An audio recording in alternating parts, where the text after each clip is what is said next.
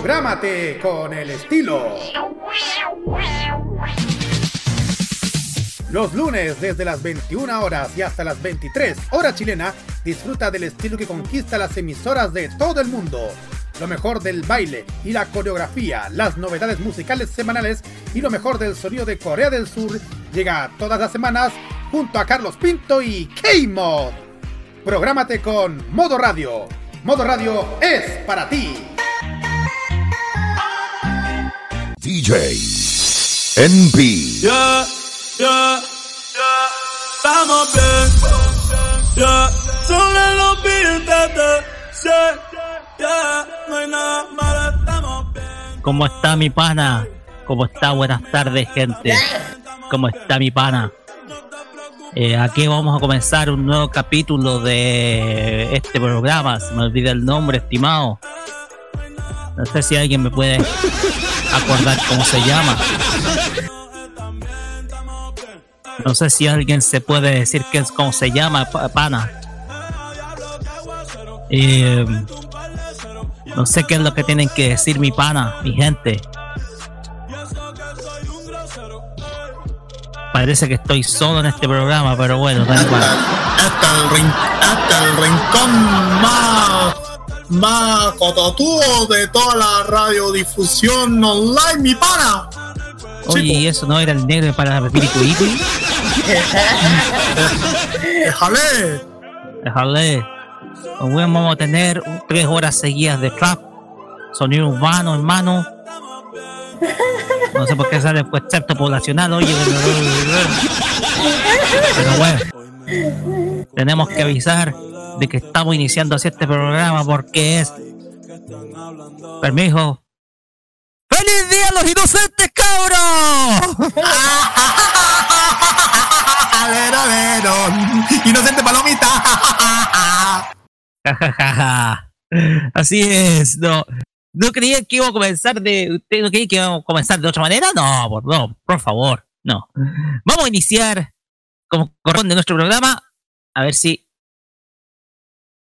Ok, pues bien, vamos a iniciar con la, la, la original de este programa, estimados.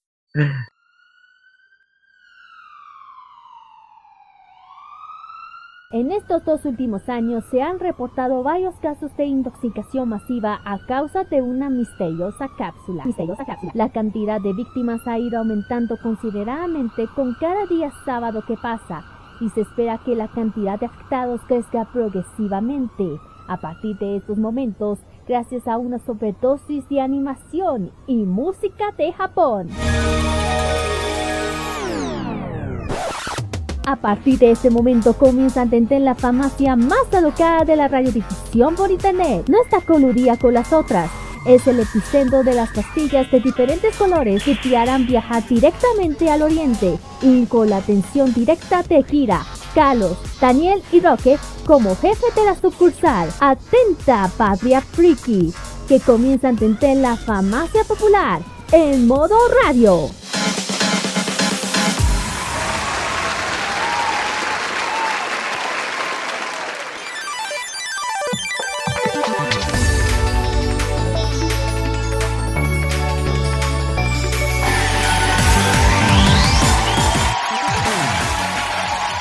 Ahora sí, volvemos a la normalidad. ¿Cómo están muchachos?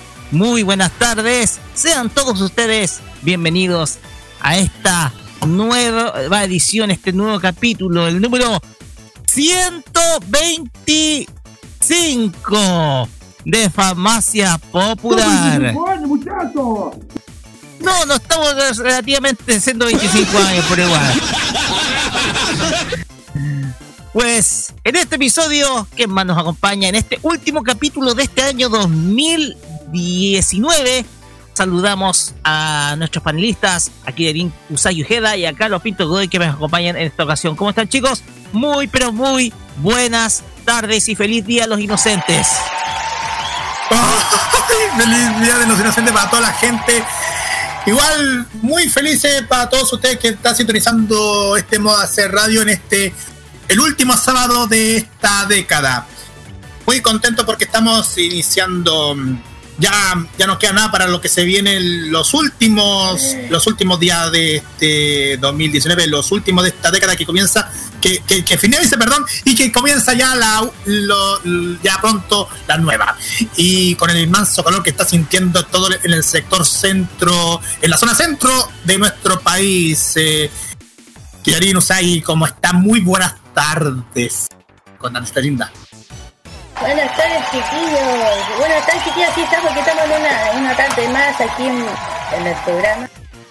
Eh, claro, sí, es de receto que yo, que, ya estamos, estamos escuchando requeta, en qué cresta.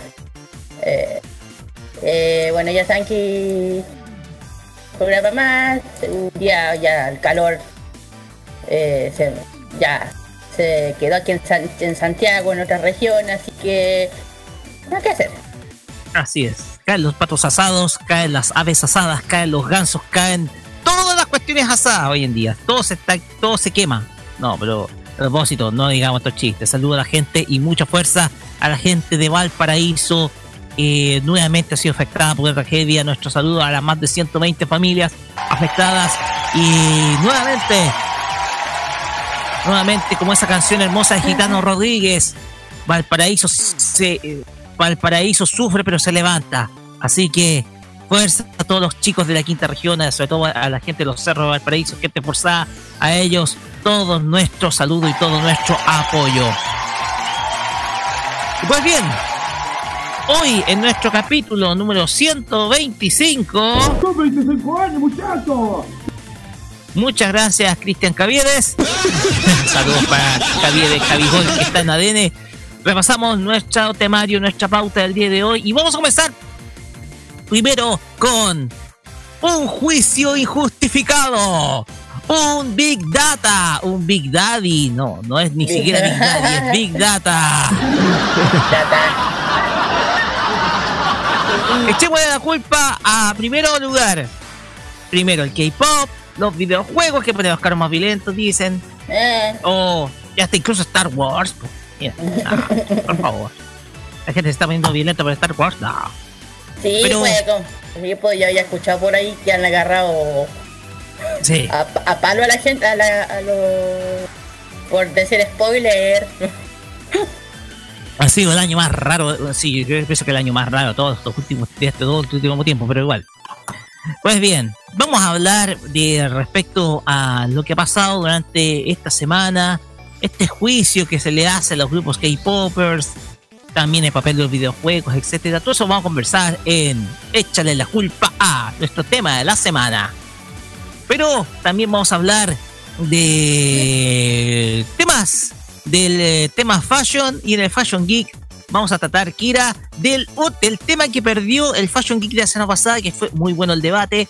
eh, y ahora nos vamos a la otra contraparte. Sí, a contraparte ya saben que aquí ya ahora vamos a hablar el que pierda o el que gane se habla se el tema. Así que el que vamos a hablar sobre los ninjas, como la otra vez fue los samurai, esta vez lo tocas a los ninjas. Vamos de su historia, donde lo que siempre se cuenta y también un poco todo- un poco de lo que ya todo el mundo conoce el mundo friki, el tema Naruto, Shippuden, toda esa cosa. Oye, ¿qué fue eso? Eso parece fue un perro ladrando. no, este es un ninja. fui. Es un ninja. No, ¿cómo, cómo, cómo? Los ninjas son como los del Oniwabanchu. Oye, ya. Oni, Oniwawanshu. Ah, verdad, tiene toda la razón. Sí, sí, sí, sí, sí. Pues bien, también vamos a tener nuestros emprendimientos geeks apoyando a los negocios que a los negocios que disfrutan haciendo las cosas que nos gustan. En esta ocasión, ¿qué es lo que nos toca? Esta vez en la tienda que elegimos para los sentimientos aquí es Propería Fábrica. Vamos a hablar sobre esa tienda, dónde han estado y qué ofrecen. Etcétera, etcétera. Perfecto. Y vamos a tener eh, nuestra sección que ahora pasa a ser llamado el OVA. Te oculto modo versión anime. ¿Es película o va? Ojo. OVA. Original Video Animation. Exactamente, el OVA, el OVA de culto que nos va a hacer llevar al año 1998 para uno de los OVAs más impactantes Este y uno de los derivados de anime más espectaculares que he visto, digámoslo. Me Sí, encanta y, este y- OVA. y ojalá que alguien que lo esté escuchando esté gritando. No, no, no, no. Estimado Pablo León, usted conoció después la Guerra Mágica. Nosotros la conocimos cuando vimos la serie por primera vez, Chan. Sí, pero igual le gusta. Eh, De hecho, cuando. Ay, ojo, yo tengo el manga completo de la Guerra Mágica. Ojo. Sí, y de ahí se enamoró más el Lion. Sí, se Es que, a ver, lo que pasa es que en el, en el tiempo que estábamos nosotros era difícil de combatir. De, ahí- de ahí lo digo, de ahí lo digo. Perfecto. Pero esta ocasión vamos a hablar de Loba y Loba no tiene que ver nada con el manga ni con No. el anime. No, Así que no, no, no, no. eso vamos a ver en el ¡Hola! Aquí en modo radio y información popular. Y por supuesto está el Asian Top Chart, como dice nuestra amiga Villa de Katy Flores, el Asian Top Chart. Y Carlos, ¿qué nos trae en esta ocasión? En esta ocasión voy a darle un dato, porque los tres primeros lugares, los tres primeros lugares son temas nuevos. Eso voy a aclarar, así que estén atentos. Pero puedo declarar que uno de los artistas que hemos escuchado en el, en el anterior K-Mod, eh, los artistas que hemos escuchado en K-Mod el lunes pasado, ya ustedes ya lo, lo han escuchado, pero ahora vamos a nuevamente escuchar el, el que va en el primer lugar de esta semana. Así que estén atentos en el, en el Asian Top Chart dedicado al K-pop porque ahí se van a dar cuenta cuál es el primero de estos tres primeros lugares que son nuevos temas. Ok. Como siempre decimos todo esto y la mejor música eh, estilo friki acá en el último programa del año de Farmacia Popular, episodio número 125, muchachos! aquí en modo radio. Y con esto nos vamos a repasar nuestras redes sociales. ¿Saben? Voy a tener que hacerme cargo de todo esto. Voy a tener, un día voy a tener que grabar, hace- hacerme la grabación de todo esto. Un día. Voy a tener que hacer esto. Tiene que decirlo, nomás tiene el libreto. Sí, porque todos los días tengo que hacer siempre. Bueno, eh, que igual en, en lo invertible también me pasa igual. ya, aunque no tocan esa música. ya. Facebook, Twitter e Instagram lo pueden encontrarnos como arroba farmacia popular y arroba modo radio CL con el hashtag farmacia popular MR. El WhatsApp y Telegram, que es el del WhatsApp del área friki, el más 56994725919 para podernos escucharnos en www.modoradio.cl y la aplicación de Modo Radio de parte del arqueo que lo pueden descargar por, par- eh, por parte, eh, lo pueden descargar a través de Google Play y también pueden descargar la aplicación de Tuning también en Google Play y también en App Store, pero también pueden irse a www.tuning.com ingresan y escriben modo radio y aparece nuestro icono para que puedan escuchar. Y también pueden ir a la extensión de Monkey Book que lo pueden descargar en las extensiones de Google Chrome y ahí hacen exactamente lo mismo que Tuning. Y voy a tomar la libertad para que, para que me tienen que ayudar. Me tienen que darme el asunto de, la, de los lugares donde se, se encuentra el podcast de la farmacia.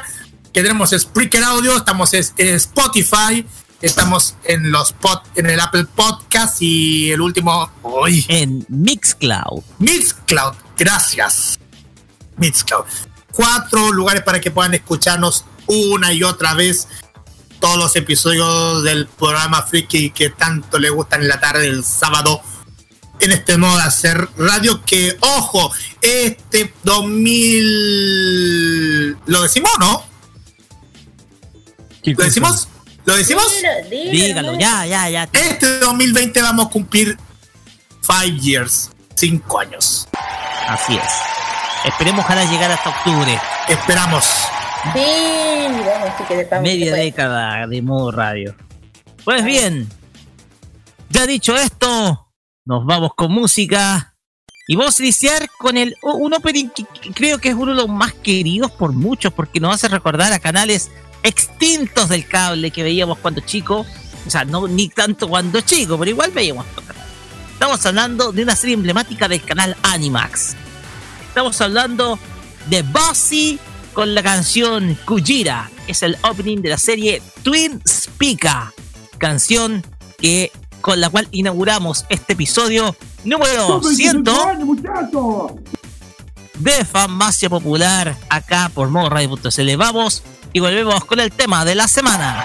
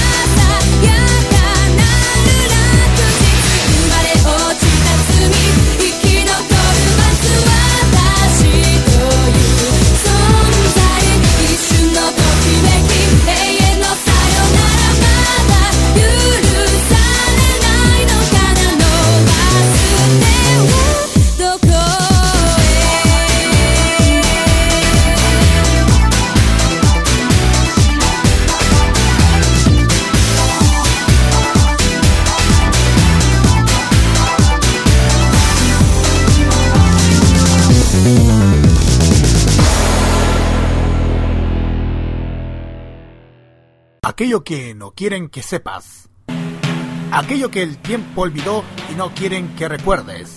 Llega de boca de Roque Espinosa que dicta una nueva clase magistral. Llega la desclasificación a los imbatibles.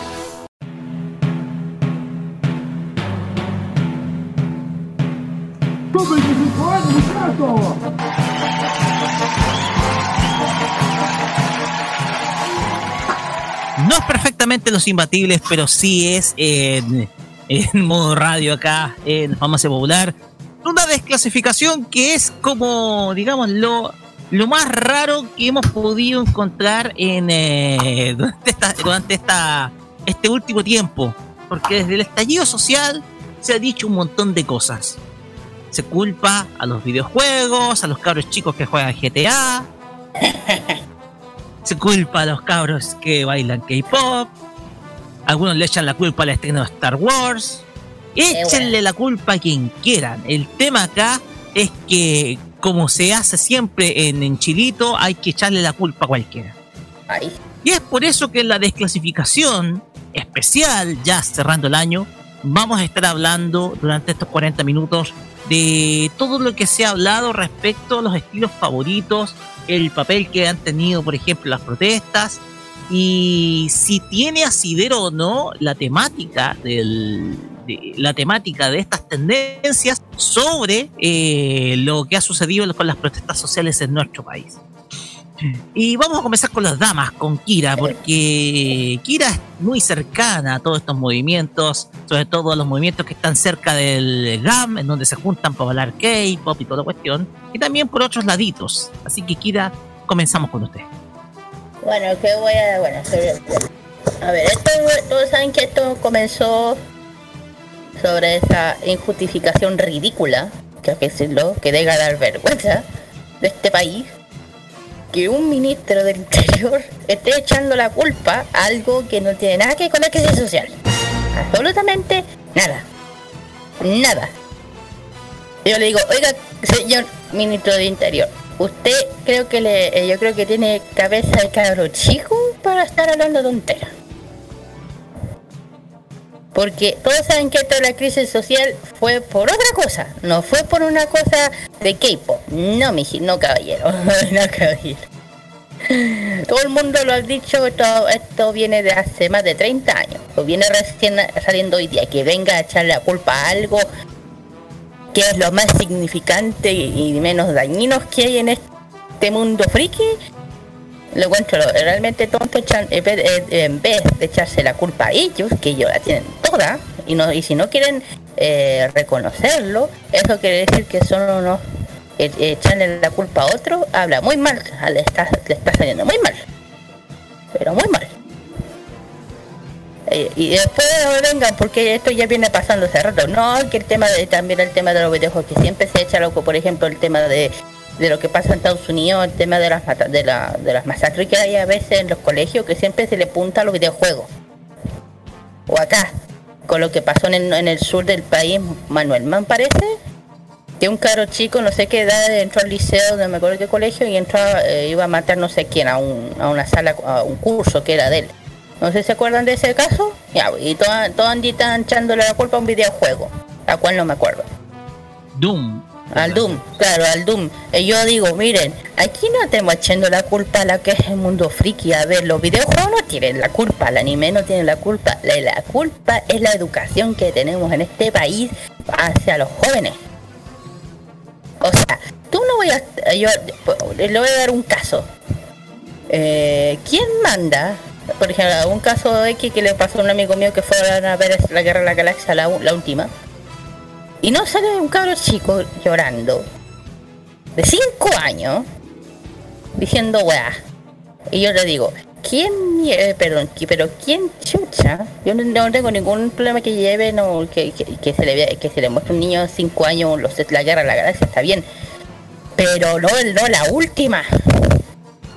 Podrían eh, mostrarle las primeras, las, anteriores en vez de la última. Es como, bueno, ¿quién manda a ver un carro chico 5 años al cine a ver la última de Guerra de la Galaxia? ¿Quién? Si me dicen, no, es para... No, está bien, no tengo, no, no, no tengo nada en contra que ese niño quiera ver o que los papás le quieran mostrar una de las obras maestras de las, del cine, que son las anteriores. No, no hay problema. Pero, ¿en serio? Imagínense si ese chico andaba llorando adentro. ¿Cuánto habrá estado hueveando llorando? Imagínate. Ah, ahí comparezco a los que estaban adentro. Y... Y yo digo, no, no hay que, como dice en el dicho, no hay que mezclar peras con manzanas. No hay que mezclar esas dos huevas. Menos este gobierno que lo ha hecho como las pelotas en estos últimos tiempos, que lo único que hacen es retrasar lo que la gente está pidiendo. Y yo digo, señores, eh, no sé qué, qué, qué- si me dicen que esto tiene un proceso de todos de los proyectos que sacan, ya está bien, se entiende. Pero saquen los proyectos que la gente está queriendo, que quiere, que desea que se haga ahora.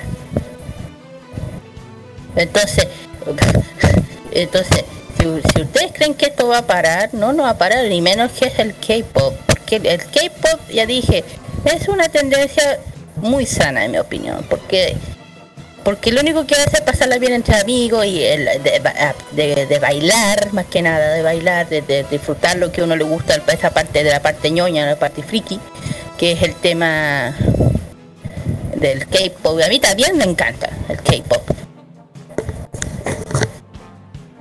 Eh, eh, por el parte de los videojuegos yo también digo, mira, el tema de los videojuegos que echan, echan la culpa es, es porque los padres hoy en día no le ponen un paralelo.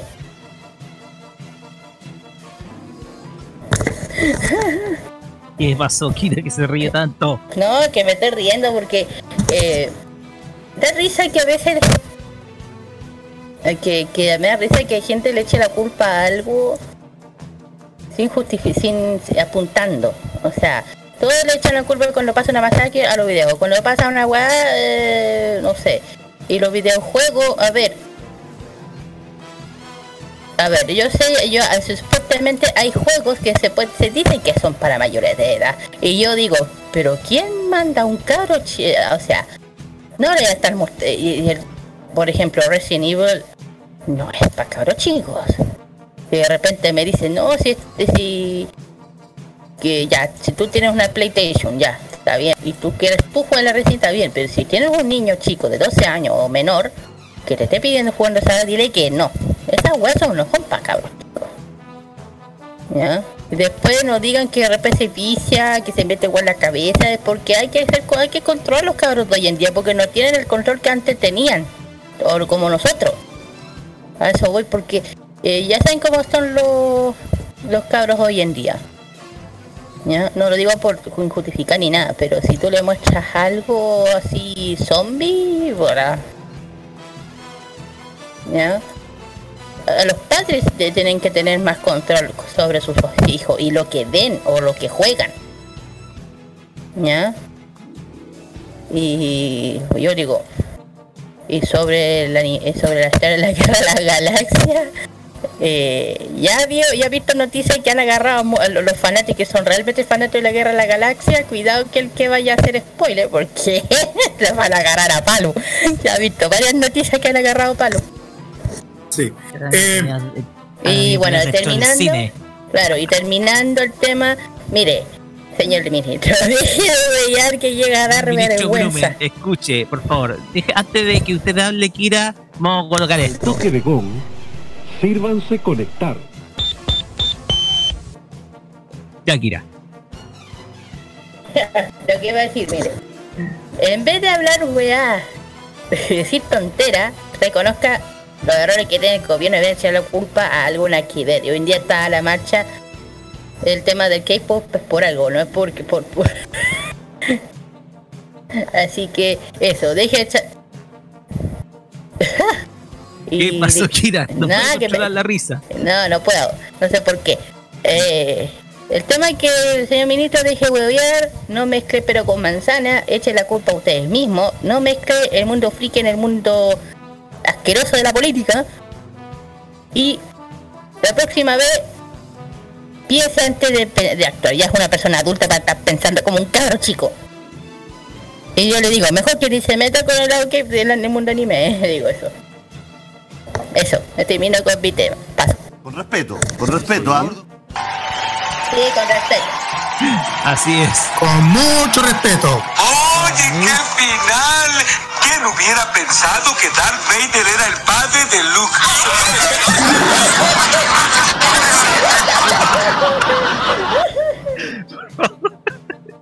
Muy bien. Está con nosotros también. No sé si va a estar con nosotros el estimado Daniel Brulé o. Quiero decir alguna palabrita de esta, edit- Eh, esta editorial corporativa. Mandó unas palabritas, eh, chiquillos. Eh, mandó unas palabritas. Eh, aprovechamos a saludar a Daniel. Dijo, por la razón o el K-pop. Puso, los K-popers también tenemos derechos. Exigimos que BTS canten el himno nacional. Mini Suga designado como nuevo ministro del Interior. Jimin, nuevo vocero de, nuevo vocero de gobierno. Mira tú. Muy bien. Ya, bueno, Carlos Pinto, le dejamos los micrófonos a usted, así que. Nada, pues. A ver. Bueno, mira, yo no estaba bien, es que mira, para ser sincero, yo estaba bien atento, bueno, yo estaba poco atento a esto porque a mí como, bueno, ustedes deben saber, ustedes, todo el mundo debe saber que a veces yo me preocupo bastante de, de ver esas noticias, que a veces yo me tengo que desconectarme de, de este mundo preocupante de la, de la noticia del momento, pero eh, para, para los problemas, pero pero viendo esto, lo que está pasando, eso pasó de la raya, amigos. El Big Data pasó. El, el Big Data, como ustedes ya sabían, esto mm, que, el, que ya el ministro del Interior ha dejado, la, ha dejado todo el tema. A ver, ¿cómo voy a explicarle? Me, me dio tanta. Me dio tanta raya cuando noté esto y ahora que están diciendo que, un, que la tal ANI, que es una agencia de inteligencia de- nacional de inteligencia, dicen que, mm, que son responsables de esto. me estoy dando cuenta que el que, que el Ministerio del Interior está como lavándose las manos. Eso estoy pensando Tirando yo. la pelota, ¿cómo se llama? Tirando la pelota. Sí, como que está, como que están echando la culpa. Pero, hombre, la, la, la, la Agencia Nacional de Inteligencia y el, y el Ministerio del Interior son entidades públicas. A nadie le van a creer, a, a la entidad pública nadie le va a creer esa, lo que están diciendo. Hombre, ¿cómo, pa, cómo pueden hacer esta cuestión del, de, de que el Big Data, que en este Big pensando que que el K-pop son los responsables de, de toda esta contingencia. Y ahora esta semana con tanta cuestión de que el presidente está diciendo que el, que toda la esta esta situación están afectando toda la situación de lo, de las protestas están recién que estas protestas están com- están por parte de entidades extranjeras. Hombre no son entidades extra- no son parte de protestas que están pasando en el mundo. Estas protestas están pasando aquí, en el país, en Chile. Eh, no, pero es una entrevista que mandó el presidente en un programa de un canal de cable. Oppenheimer. Sí, eso man- sí, en- eso pasó en, en ese programa. Pero es un, es, un, es un punto aparte. Pero volviendo a ese tema del, del K-pop, ami- amigos, Eh, no queremos, mm, no sabemos que este tema del K-pop es un, un baile que está uniendo a muchas a muchas personas, a muchas a muchos jóvenes que quieren seguir bailando con todo el, ritmo musical de Oriente. Pero mm, si queremos unirnos en, est- en esta mm, en esto, por favor, no queremos que termine mm, esta, esta cuestión del- de la contingencia no que ah cómo me estoy diciendo no queremos que que el que no queremos que, que esta, esta estos problemas continúen día a día. Yo sé que mm, se tiene que terminar de a poco pero ustedes saben que esto va a seguir pero con algo de paciencia se con mucha paciencia se puede eh, esperar y bueno, yo creo que hay que entender que que a los señores a los señores del gobierno han dejado la, la crema por todo el todo esto. Que me perdonen chiquillos porque estoy hablando, pero mm, es lo que yo estoy pensando, porque a mí me preocupa bastante y viendo tanta información como me empieza a enre- a enredar y por esa razón necesito también la ayuda de ustedes para entender bien ese tema. Ok. Eh, Pues bien, Te- no sé si. Carlos, ¿va a seguir? ¿Va a continuar? eh, no, no, no, yo creo que me, que me ayuden un poquito, que me ayuden un poquito. Sí, El tema es que el tema es que dentro de este famoso informe del Big Data se incluyó, por ejemplo, a ex eh, a futbolistas de la selección chilena como Claudio Ajá. Bravo y. Gary Medel, Sí, cantantes como el trovador español Ismael Serrano y el vocalista de Calle 13 Residente, y sí. por supuesto al movimiento del K-pop. Ah, y, ah, sí, y, y también artista chilena Mon Laferte también. Claro, es que ya saben que esto no empezó con el K-pop, esto viene hace rato, hace ya varios meses. Eh, están echando la culpa a otra cosa. Ah, ahora entiendo, ahora sí, ahora me empecé a acordarme. Ahora, ahora recuerdo mucho porque ahora que recuerdo cuando estaba mm, paseando un rato, cuando vi, es- escuché esa noticia, yo escuché también que, que los deportistas, los músicos y también el tema del equipo está pasando estos problemas.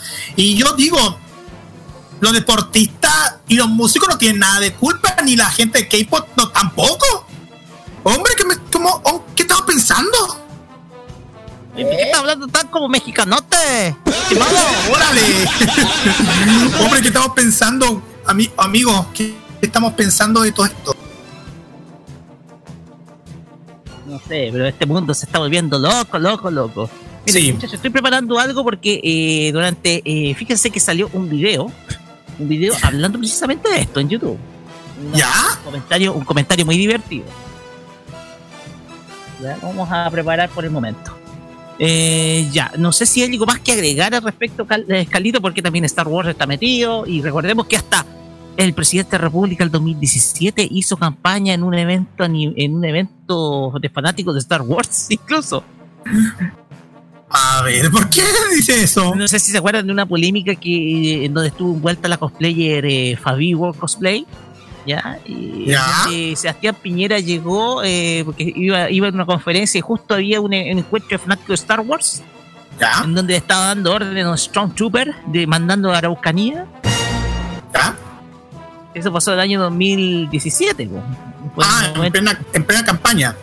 en plena campaña, sí, cuando estaba cuando estaba vendiendo el cuento. Entonces Ya. ahí pasó algo en donde pasó algo en donde el presidente de la República se involucró con la temática Star Wars. Ya. Más o menos un poquito para poner en contexto. No es, eh, no es, Es que, coincidencia bueno. que, ¿Mm? no es coincidencia que pasen estas cosas. Sí. No, es que coincidencia, no sé. Pero ya lo digo. Este gobierno no puede. eh, Con, con esa tontera que dijo del Kepo se dejó ver muy mal. No solamente aquí. Porque que allá en Corea no se debe haber enterado de esta tontera, yo creo que está muerto la risa. Sí, se enteraron, se enteraron. Ya, entonces por favor, es como por favor, en serio, ni siquiera, mira, el Trump es el Trump, pero ni siquiera el Trump es capaz, de- es tan tonto para, ser- para echar la culpa al WhatsApp. Por favor. No, Es que en serio. Y yo digo, ya, eh, eh, desde el contingencia siempre, es que siempre tiene que eh, echarle culpa a algo, ya dije, para no echarse la culpa.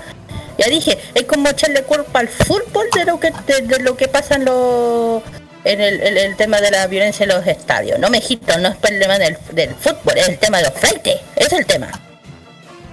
Ese es el tema. Eh, los, que se llaman los, los mismos de siempre. Ustedes conocen. Claro, entonces como, bueno, eh, perdón, eh, en, en serio, mira, ya dije, hoy está la marcha de los chiquillos que pues les mando todo el saludo aquí, les mando todo, el- todo el apoyo, que no les haya pasado absolutamente nada, porque lo que hicieron los pacos, no sé qué les pasa, que, que escuché por aquí están un poquito brígidos esta vez. Eh, ojalá que haya terminado bien. Yo también soy fanática del K-pop, así que apoyo 100% las cosas que ocurren y que digo, ¿sabes qué? No sé, digo, ya te digo yo, si la próxima vez eh, termino eh, echando la culpa a otra cosa que no sé que que, que, mez- que no mezcle esto, te juro que ahí sí ya van a decir no el terremoto, ya va a haber un terremoto, ¿y a quién van a echarle la culpa a un terremoto? Por favor, si me viene a decir que por Shingekenyo, que oye, no señor. No señor, esa va a decir que no. Es que en serio, es como ya un gigante enorme hizo de, de terremoto en Chile. Por favor. Por favor, en serio hay que ser demasiado ridículo y tonto y da, llega a dar vergüenza. Este gobierno que ya tenemos que en serio ya. Si algún momento este eh, Así que burle, usted todavía es joven. Pero para ser joven tiene cabeza de cabro chico. Y ya digo, y también las otras tendencias, no solamente el- los videojuegos, pero claro, el videojuego no está, no, no es por las crisis sociales, pero no viene el caso que, por ejemplo, ponte tú, cuando eh, eh, hubo el tema de Avenger Chile, ya me vengan a echar- a echarle la culpa a Avengers también, po. ¿Ah? Muchachos, tengo el audio listo acá. Dale. Esto eh, corresponde a la cuenta de YouTube Ahí les va, ¿ya? Que es eh, una cuenta de YouTube dirigida por eh, una eh, comentarista rusa. Y mientras bu- busco el nombre, eh, vamos a, a ver, vamos a buscar. eh, pues bien, es. eh, ¿Dónde está? Es Irina, pongámosle Irina nomás. Eh, ahí les va, que es el sitio de el canal eh, de YouTube oficial eh, de ahí les va. E Irina explica precisamente esto en, eh, en su último video que salió el día de ayer, así que este, ponga mucha atención. agresivas odas a la destrucción del mobiliario urbano como Ismael Serrano. Cada minuto vacío siempre está lleno de ti. Tampoco faltaron en esta lista de influencers del vandalismo futbolistas del seleccionado chileno como Claudio Bravo o Gary Medel, el actor Juan Diego Boto y sus retweets porque estrictamente llegó a tuitear, no sé, dos veces sobre Chile. La cantante Mon Laferte con sus posts en redes sociales y sobre sus pechos y el impactante dato que causó mayor sensación, que muchos de los usuarios que alentaron las protestas en redes sociales son aficionados al K-Pop. Y aunque por lo que se sabe en el documento no se establece una relación causa-efecto entre el pop coreano y la insurrección callejera, esta revelación terminó de sepultar cualquier esperanza de que el mega estudio del Big Data fuera tomado en serio por alguien. Ni siquiera por la televisión coreana, que también reportó sobre el informe y, si mi intuición no falla, con cierto nivel de incredulidad. 그런데 칠레 정부가 이번 시위의 배후 세력 가운데 하나로 K-팝 팬들을 지목해 거센 논란이 일고 있습니다. En fin, que la investigación que al inicio sus autores seguramente soñaron con que daría la vuelta al mundo, terminó dándola, pero muy a su pesar. Aunque para ser justos, las 112 páginas del texto no se reducen exclusivamente a una especie de autopsia farandulera de las redes sociales. También incluye información espeluznantemente precisa que nadie habría podido deducir sin un análisis informático realizado con supercomputadoras capaces, por ejemplo, de clasificar las cuentas activas durante las protestas en cuatro grupos, cada uno con sus características propias. 1. Cuentas dentro de Chile que apoyan las protestas. 2. Cuentas dentro de Chile que no apoyan las protestas. 3. Cuentas fuera de Chile que apoyan las protestas. Y 4. Cuentas fuera de Chile que no apoyan las protestas. Revelador. Ahora, gracias a este Big Data condensada, sabemos que existen cuentas en redes sociales dentro y fuera de Chile y algunas de ellas apoyan las protestas y otras no.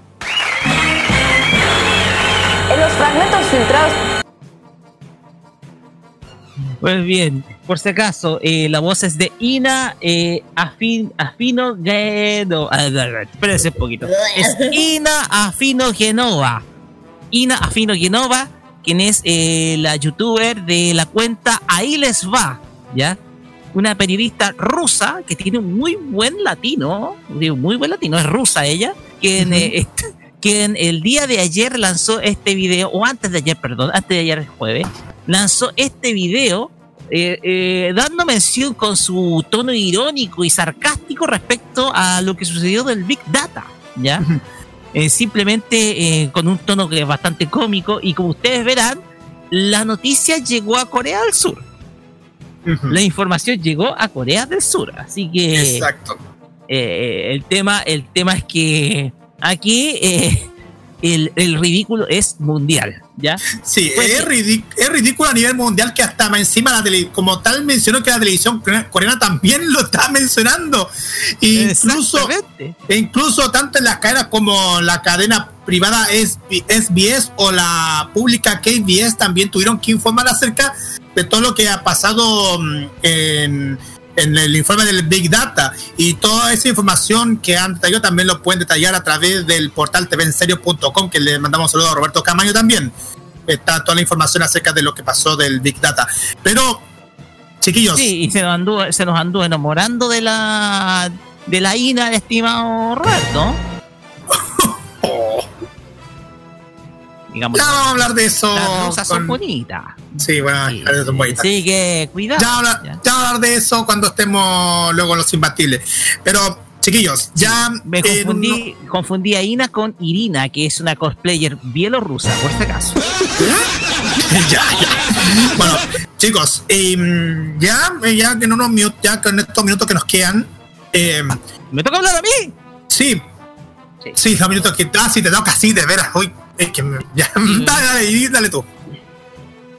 Sí, no, no te preocupes, no te preocupes. El tema es el siguiente, porque eh, esto, de esto me enteré el día sábado, cuando ustedes ven que unos pocos días, yo siempre en la mañana reviso Twitter, ya reviso las tendencias que hay, todo lo que todo lo que hay detrás de Twitter, el, en los días domingos, ustedes saben, Estado Nacional, todos esos programas de debate que se dan en la mañana, los días domingos en la mañana, y me encuentro con esto me encuentro con esta información y dije, me están me está ahí.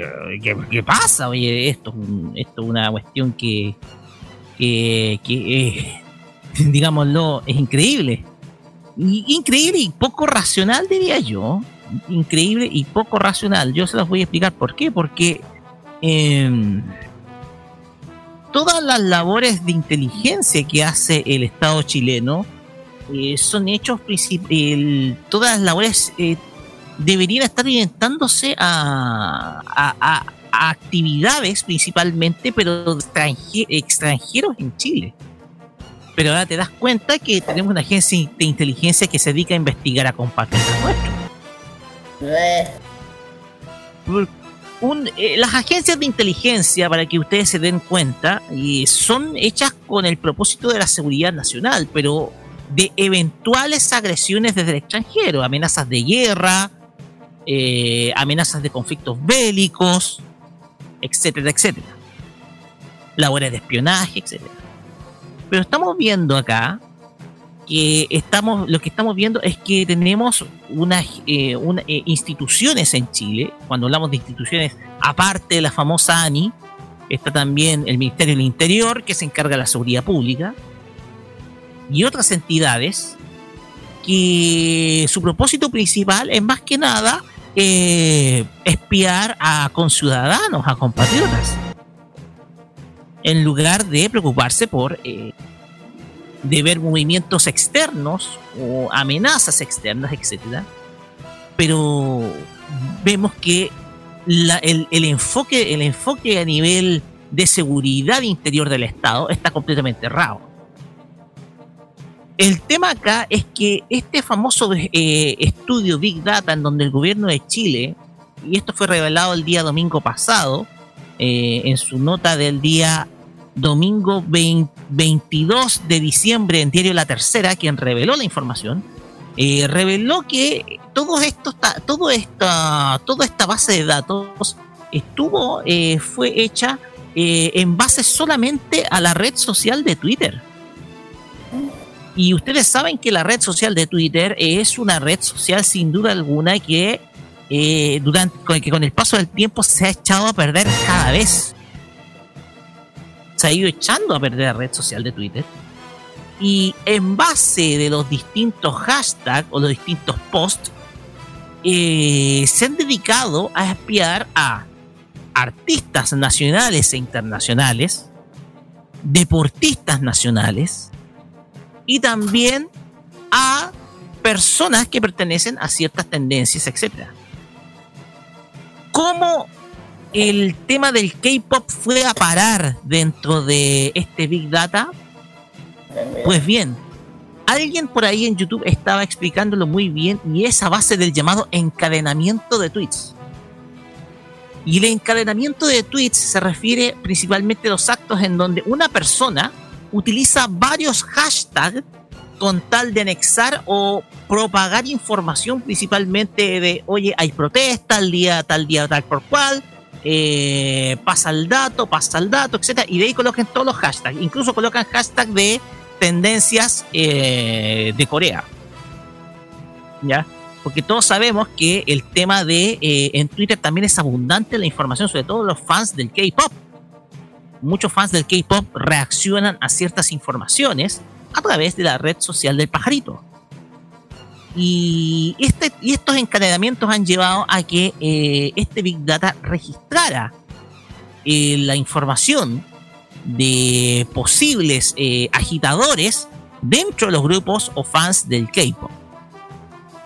Esto lleva a, primer lugar, a conclusiones completamente erradas de parte de la autoridad, porque estamos en primer lugar diciendo que el informe Big Data el gobierno de Chile no niega, pero alguien lo tiene que haber encargado, porque si no es una agencia gubernamental, en- eh, quien es la más interesada en saber dónde surgen todas estas llamados o comunicados a protesta, entonces ¿quién lo encarga? ¿Una institución privada? No lo creo. Los únicos interesados en el tema de la seguridad nacional es el Estado de Chile a través del gobierno central mediante una institución llamada Ministerio del Interior y Seguridad Pública. me llama mucho la atención que se les diga el día después de todo esta, de toda esta información generada, porque digamos, lo, aquí los únicos interesados son el Estado de Chile a través de la institución que yo se la añadí. Y no pueden desde, eh, no pueden, eh, ¿cómo podemos llamarlo? No pueden negar el hecho de que ellos mismos solicitaron esta información un poco para saber quiénes son los que están propagando información para llamados de protesta. El tema acá es que el procedimiento de inteligencia acá de la ANI es, en primer lugar, básico. ¿Por qué básico? Porque se basa en contenido de una red social. Y a veces las redes sociales son fácilmente medios para engañar. ¿Por qué? Porque uno se encuentra, es como lo que dijo Juan Cristóbal Guarelo, por, eh, con lo que pasó con la elección de 2013. Si fuera por Twitter, entonces Marcel Claude hubiera salido electo presidente. Y Twitter no es una fuente creíble de información, chiquillo. Yo lo, lo sabía, lo sabía de un principio, lo sabía, perdón, chiquillo, lo sabía de un principio. Lo dije en un principio, Twitter. un principio. Lo sospechamos de un principio. Twitter, eh, las redes sociales fueron los responsables. Lo, lo sabía. Carlos.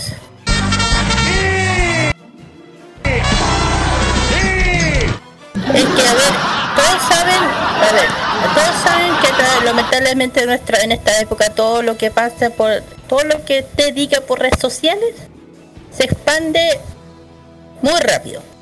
Antes que, ah, o una cosa que en la época del, del rock y mía no pasaba. No pasaba. Y, claro, que los llamamientos eran por otras fuentes. Claro, como en esa época no había mucho internet, ni, ni, ni celulares, ni nada de eso.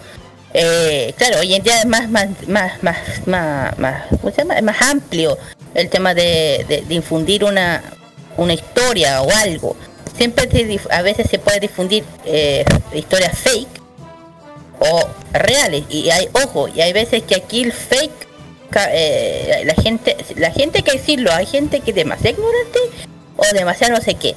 Porque si cuando se dice que eh, si están subiendo una noticia ya puede ser verdad o no. Tienes que tú informarte bien si es real o no. No vengas a caer en un fake como lo que pasó con el tema de las funas antes el tema fue una geek que había antes, que andaban eh, eh, mandando esa lista tonta y algunas de esas personas de esa lista no tienes idea si, si, son ah. fake o no. Y después le está echando la culpa a una persona que no tiene absolutamente, que tenga el mismo nombre y no tiene absolutamente nada que ver en la lista. Ah. Es una cosa parecida, una cosa que estoy diciendo. Ah, ya, pero, eh, lo, dicho. Pero lo que digo es que el tema, si esto, el, ministerio, todos saben que todo esto lo escuchamos en las noticias. Yo lo escuché en las noticias, yo dije, me estoy cuidando. Después empezaron a... Y todos saben que cuando pasa la tele, empiezan por el internet, empieza a influir, empieza, empieza el, el show, empieza el show. De, eh, porque lo hace, ah, que, que se mete aquí y empieza los memes, que han salido una cantidad de memes que no digo nada sobre el tema. Ah. Y yo digo, eh, es que yo digo muchas veces las redes sociales, la internet, siempre hay que tener cuidado de lo que uno funde, de, forma de difundir, difundir una noticia.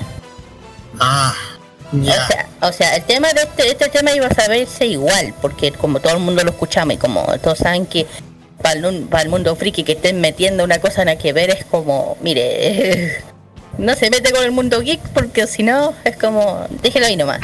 Bueno. Es cuando, por ejemplo, cuando hay una pelea, no sé, de algo, no vengan a decir, eh, ¿por qué el caro chico anda diciendo el nombre Goku? No, pues.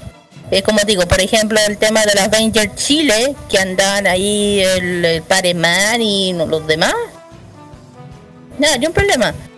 Pero después no vengan, eh, no le echen la culpa a Avengers de verdad, pues, a los cómics, a los cómics no tienen nada que ver. Ah.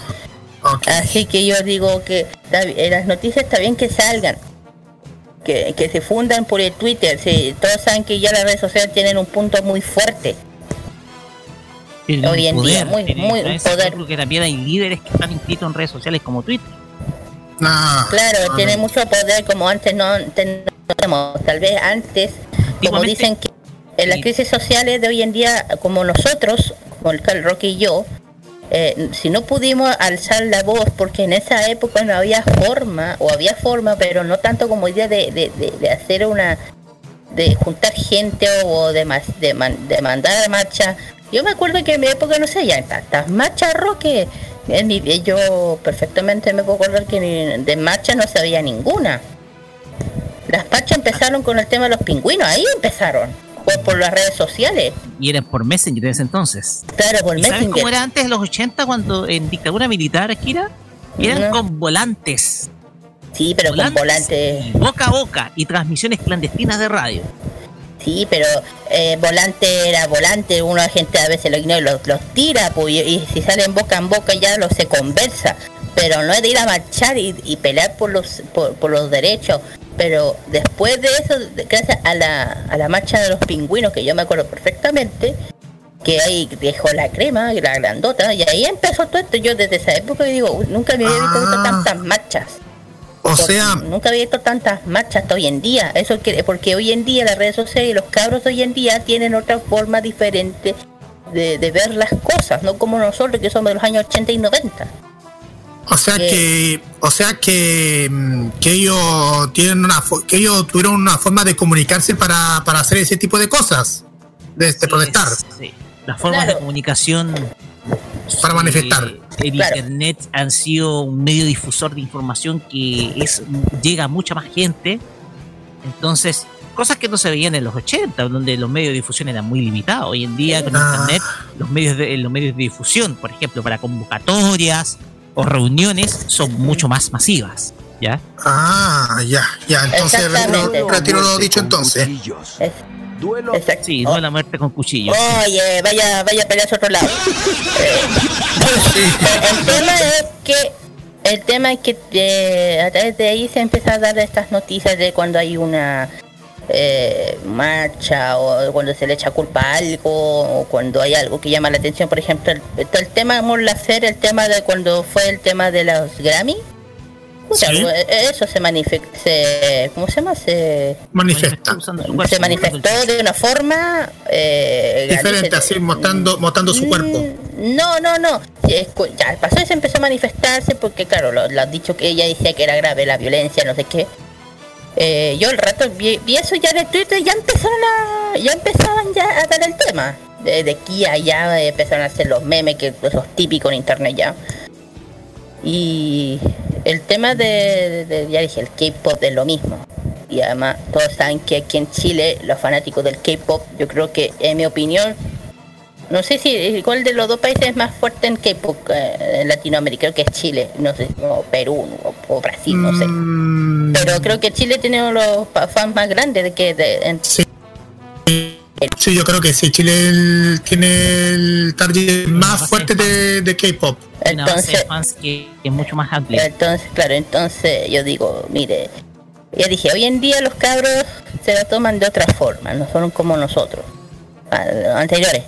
Pero o gracias a ahí se han podido haber cambios, porque si esto no se hubiese alzado la voz, no sé hasta cuándo este, este gobierno de hueón no, nos hubiera seguido estrujando la, el bolsillo. Hasta, no sé, ¿cachai? Y y como te digo, yo digo, no hay que mezclar pera con manzana y digo, las noticias son noticias y hay que se- hay que siempre informarse bien qué es fake y qué no es fake para que uno no eso. Eh, ente- ok, Connie, te, te entiendo. Entonces, mm, entonces ahí me quedé bien conforme ya para concluir este, este debate, Roque. Así es. Y otra cosa, porque eh, esto, esto viene de antes. A ver, en los 90 se culpaba al anime de algunas cosas. Por ejemplo, de que los chicos eran más promiscuos o que llamaban a homosexualidad por ver Ranmi medio. Digamos las cosas como son, porque también se habló de ello.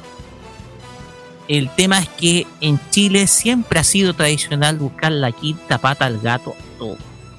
Siempre. No, esto no es nuevo. El tema, que ella aparece, el, el tema acá es que apareció en un informe de inteligencia eh, gubernamental. Esa es la única novedad. Lo que lo hace un poco más llamativo. Entonces, eh, de todas maneras, eh, el tema acá es que sucesos como estos, de echarle la culpa, no sé, al K-pop o a los videojuegos, de la violencia existente, es algo que siempre ha existido. Si no, vean completísimos, o completitos, perdón, los videos del señor Josué Irión sobre los Nintendos o los Pokémons. Pokémon. Los Pokémons. Será duelo a muerte con cuchillos. Así es, por el debate que se va a dar. Muy bien, con eso terminamos. Ahora sí me salió el efecto, porque estaba muy bajito en delante. Ya. Pues bien, finalizamos este tema de la semana. Estuvo muy entretenido, chiquillos. Este es el último tema de la semana de este año. Vamos a seguir, por supuesto, este próximo año en enero, ya, la próxima semana, que va a ser ya enero, y 2020, y nueva década. Y, eh, y vamos a seguir hablando de estos temas el próximo sábado, ya con, no sé, cuando se nos venga otro tema de la semana, porque eh, hay muchas, pero muchas cositas que se vienen muy, pero muy pronto, chiquillos. Así que eh, de esta manera cerramos este tema de la semana, el último de este año y de esta década. Y nada, pues sigan disfrutando de su entretenimiento favorito acá. No importa. viva el K-pop. Viva el K-pop. Recuerda escuchar K-Mod los días lunes a las 21 horas. Ojo que va a tener cambio de día. Sí, sí, vamos a ver cambios de porque se vienen cambios en la programación de Mora, así que estén atentos. Así es, así es. Por mientras, lunes 21 horas K-Mod, ¿ya? Y como dijo nuestro, nuestro amigo Pablo León, resguardémonos, llamemos a un escudo, llevemos a un eh, Megazord para que nos proteja. Mientras tanto, nos vamos con música y vamos a escuchar primero a las Muse. Sí, si ustedes ubican a las Muse, son las mismas de Love. Todas esas chicas tiernecitas, bonitas, que de los cuales los malditos japoneses estaban enamorando, hasta incluso algunos estaban casando con alguna ficticia. Algunos que tienen juegos de celular. Y de ellas vamos a escuchar la canción Bokura no Frizu. Y posteriormente vamos a escuchar a Stand Pound Perdón, no es Stanford, ya van a ocasión. No, no te va a Music, Crystal Music. Sí, Crystal sí, Crystal Music, está en Villanueva. Eh, exactamente, sí. Con la, y la canción se llama Star, Stand Proud, que es el eh, opening de Jojo Bizarre Adventure. Stardust Crusaders. Stardust Crusaders. Es la tercera parte del, de la, del manga de Jojo Bizarre. Así es. Ya, bueno. Usa música, música occidental. Vamos y volvemos con el Fashion Geek, con nuestra amiga Kira.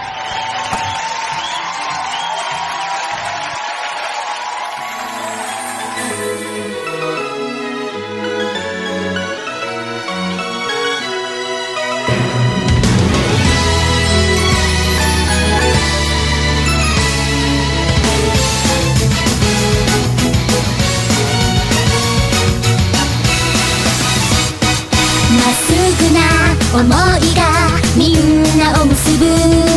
本気でも不器用。ぶつかり合う心。それでも見たいよ。大きな夢は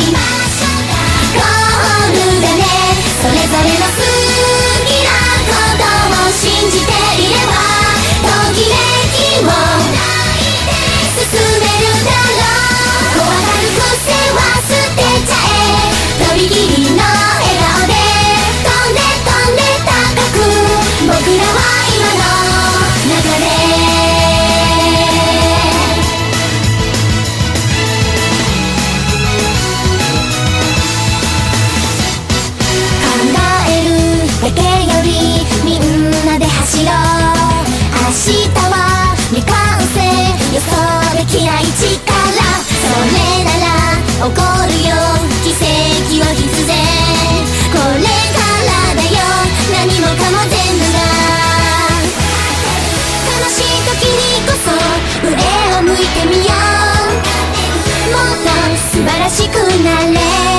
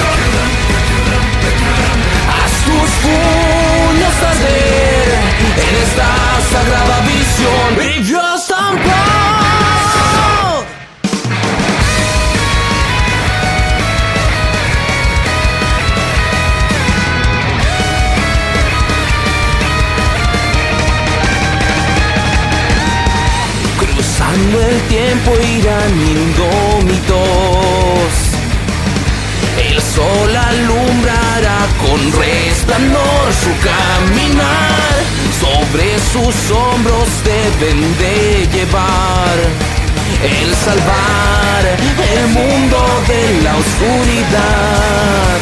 Hoy sus vidas han de apostar cartas del tarot, tomarán para sí lo que aman defender.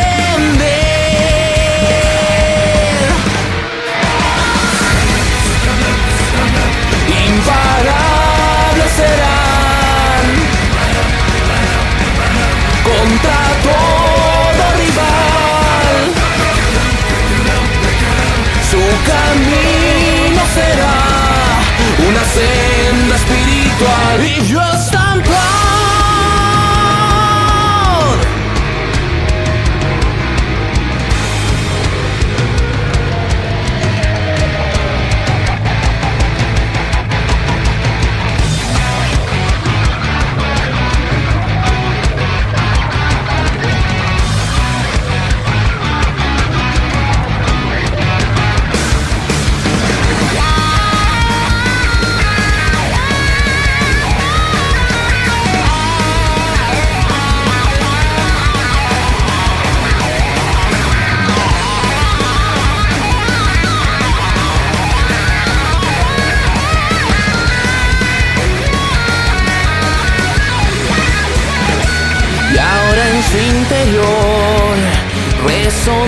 Se oirá una risa tan profunda llena de maldad. La inició y ya no acabará el requiem para un final.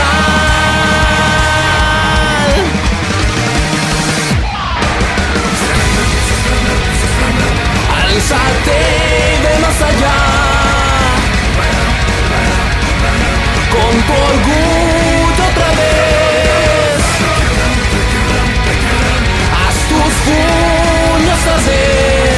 en esta sagrada visión.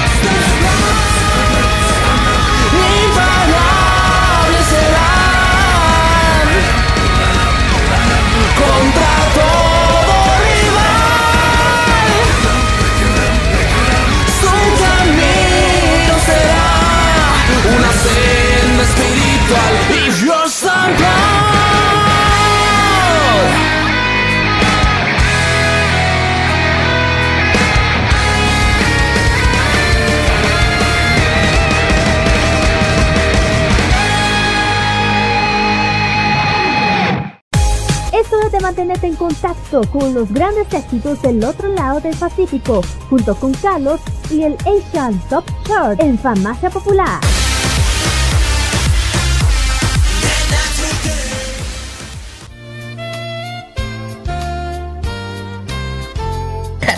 Pare, pare, pare, pare, pare, pare, pare, pare, pare. Cometí un error.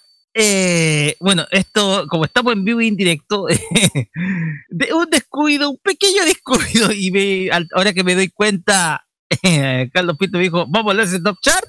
No, señor, porque vamos ahora al Fashion Eh. Geek. Ahora vamos a colocar el, el correcto, disculpenme. Ya, no sé qué estaba diciendo, pero papila.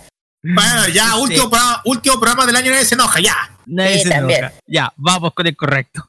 Dale. Vamos con el correcto. Muy bien. La moda y las tendencias de Japón están a partir de ahora con Kira y su Fashion Geek. En Farmacia Popular.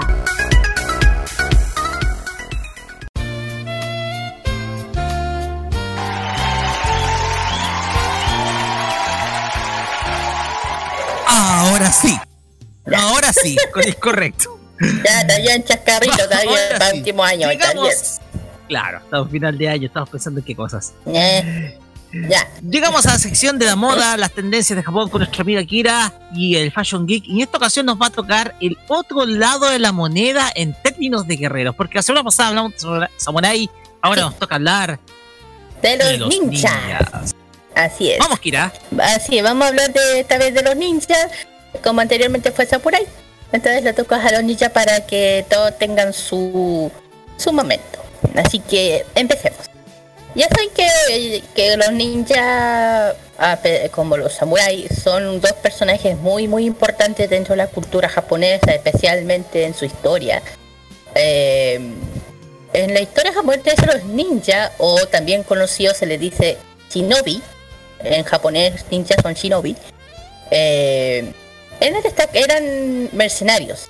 A la diferencia de los samuráis que yo dije la vez anterior, son más caballeros de élite, los samuráis. En cambio, los ninjas son más guerreros, son eh, especialmente una forma no ortodoxa de hacer la guerra. Incluye eh, asesinatos, espionaje, sabotaje y reconocimiento de guerra de guerrillas. O sea, son eh, espías también, más que nada, son espías. Que con el afán de, de esta- de estabilizar ponte un ejército de, de enemigos o obtener también vital posición de las tropas o lograr una ventaja importante que pudieran ser de- deci- decisivas en el campo de batalla. Por eso que para eso, eh, eso era lo que hacían los ninjas y para sus eh, para y utilizaban y también ah, una amplia una gran amplia gama de armas a la diferencia de los samuráis eh, artefactos también como espadas cadenas incluso eh, cerbatanas también que es las famosas cerbatanas que usan ellos Eh, además de ser expertos también no solamente en el tema de las armas también en el tema de la eh, de, de- de- pociones venenos pócimas explosivos de muchos modos. Ahí donde el samurái, el ninja tiene un poco más ventaja que el samurái. Ya. Y también otra cosa que tiene es una característica de los ninjas que son entrenados del uso del arte del disfraz. Y eso todo el mundo lo ha visto en muchas partes. En Naruto se ve mucho. Que utilizan un modo para pasar desapercibi- desa- desapercibido dependiendo de la situación que interpreta en el lugar en el que se tuviera en la que se tuviera que introducir y, y esto eran como arma y para eso se usaban armaduras ligeras para la batalla, a diferencia de los samuráis que usan esas armaduras grandes, claro, pues como, o sea, como los samuráis usan esas armaduras gruesas para poder protegerse de los ponte de las flechas, de las, de las espadas, porque todos saben que las katanas tienen un filo muy, muy, muy filoso que cortan cor- cortan, no, ya saben cortar un- una katana, bien fila. Eh, en cambio los, los ninjas, como tienen que ser más acrobáticos, tienen que tener una ropa para correr, entre otras. Y, y organizaciones también un poco, eh, eh, pocas organizaciones militares han sido tan difundidas también. Mismo tiempo la, inco- la independencia como los ninjas en Japón, ¿ya? Los ninjas también fueron temidos como utilizados como los líderes de los militares debido a su naturaleza eh, era totalmente contraria a, los ideas de los samuráis.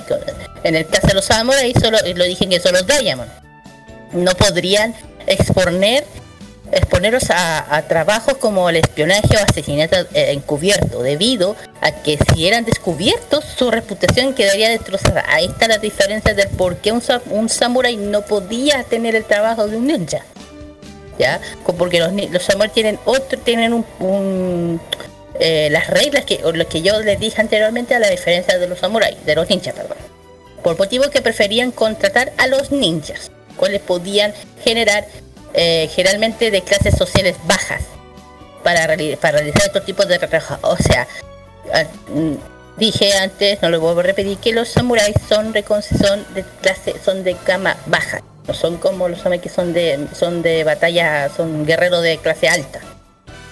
Por- eso que hay un poco, un poco de, de- de- un poco de, ¿cómo se le puede decir? Eh, eh, de, discrimi- de discriminación. Discriminación. discriminación.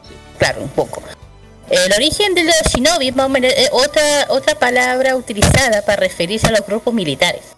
Son ciertos, aunque sus antecedentes más parecidos son el siglo XVI eh, o por el siglo, perdón, siglo, claro, siglo VI, no hasta el siglo XV más o menos, cuando se podían identificar plenamente sus actividades y características. Al igual que los samuráis, eh, en su momento cumbre, donde estaban al pico como los samuráis, era el periodo Sengoku de la historia de Japón. Una gran, esa es eh, una etapa grande de inestabilidad, eh, conflictos bélicos de la época que luchan, luchaban el poder interno del país, eso eh, ya lo dije. Que termina, que terminaría estableciendo Shogun Tokugawa, que poca después, después sería su última aparición. O sea, durante la era Tokugawa ya serían las últimas que se podrían ver. Hasta yo creo que hasta la mitad de la era Meiji, pero ya ahí no se supo más. ¿Ya? La palabra ninja es una lectura de tipo onyomi de los kanji, utilizado en el término original empleado en el idioma japonés como shinobi no mono. Shinobi no mono. El cual era utilizado para referencia a la práctica del ninjutsu. ¿Ya? Todos saben lo que, bueno, es conocido como ni, Nishobin Jutsu, como nipo, en, como en niponés. En, la, eh, en el arte marcial japonés del espionaje y, el guerrilleo. Eso significa. Como técnica de guerra y no como un arte marcial. ¿Ya? Donde el nin significa es, escabullirse y jutsu significa arte, destreza. Eso es lo que significa el nin y el jutsu. Por lo que lo junto significado es el arte de- del se me fue la palabra de escabullirse o arte del sigilo, eso sí. Y la palabra ninja se volvió recurrente durante la cultura posterior a la Segunda Guerra Mundial, revolviendo sobre los shino- eh, shinobi no mono o solamente shinobi, debido a que era más fácil producirlo para los occidentes. Claro, porque todos saben que shinobi, que eh, si uno se memoriza shinobi no mono, que no estamos acostumbrados al idioma japonés, es más fácil decirles ninjas. Es más que claro. Ya, eh, posteriormente el origen de los de los nin, de los ninja o, nin- ninjutsu es, entre 500 y 300 antes de Cristo, son bien antiguos. Con una adaptación más o menos de preceptos de los de, la- de, la- de los chinos. eh, eh, más de los chinos más o menos, ¿ya? Esto está establecido en, uno- en unos libros muy importantes, eh, el libro de la guerra de Sutsu, de, son 13 libros, que se trata sobre el uso de los, espías o métodos de espionaje.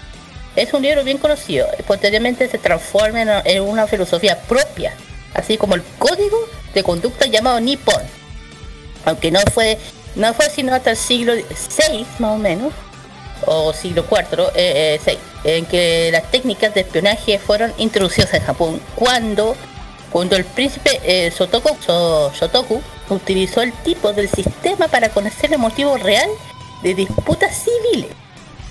Dentro, bueno, durante el periodo de Heian, de- del Ono- Onomoyo, eh, una doctrina religiosa incluso ante la adivinación y la astrología del, origen chino. Eh, eh, supuso un gran apoyo más o menos que la implementación del jutsu debido de- debió, debió a que fue fuertemente asimilado con el- como los llama, Yamabushi. Los Yamabushi es una clase de emeritas budistas japonesas, seguidores de la doctrina del, de Shungendo, una, una integración del budismo escéptico de la escuela Shingo con elementos teoísmos y sintoísmo. Eso significa. ¿Algo significa que de- eh, distintos a la guerra en el país. Fue eh, mediado de dicho periodo que el ninjutsu se implementaba eh, definitivamente cuando el clan Hato- eh, Hattori asumió el control de la antigua pro- provincia de Iga. Eh, el- estu- Iga, y- se me familiar eso. eh, ahí viene el de stop. Y por otra parte, lo importante es resaltar que otros autores de, eh, diferenciar del punto de vista de- del tema de, del, del ninjutsu, de ejemplo, la historia del británico Steven Stumberg, que consideró que los ninjas como miembros de una organización de miembros eternados exclusivamente en labores de espionaje, asesinatos y cubiertos sobre el siglo, eh, surgió a partir del siglo XV. ¿Ya? ¿Por qué estoy hablando? ¿Por qué de repente eh, dije... Bueno, ¿por qué, por qué se dice que el periodo Shengoku era, era como el, el, el, el periodo más, más importante? Eh, eh, en esta época, en el desarrollo del grupo militar durante la guerra de Oni- Onin, que es una, una de las guerras bien mencionadas en las historias de Japón, en, el anime, igual comenzó debido a una gran disputa en el suceso del, del, del shogunato de Akihaka, la cual bajo con la consecuencia el trata de una gran inestabilidad del periodo Shengoku. El periodo de, esta eh, de estado de guerra es del año 1467 hasta 1500, eh, 1568. Fue esta época donde los, poderosos terratenientes en esa época locales tomaron por sí mismos el nombre de Diamond, grandes apellidos. En la continuación en la- el- y en la continua lucha para poder re- recurrir al uso de los ninjas para utilizarlos en diversas tareas como el kan el kansho que es espía Tesatsu explora- eh, exploradores Kisho atacantes por sorpresa Koran agitadores en, en provincias enemigas donde dos, dos principales figuras del periodo son Takeda Shinken y, Use, y Uesugi Kenshin, quienes además fueron leg- legendarios rivales. Y, Ojo, son personajes existentes, no es anime ni nada. Posteriormente, eh, recurriendo espías ninja para, para estar al tanto de los movimientos de los eh, con, contrincantes de manera corre- eh, corriente. Era importante resaltar que, eh, o importante resaltar cuando los ninjas eran contratados como mercenarios para acompañar al ejército samurái.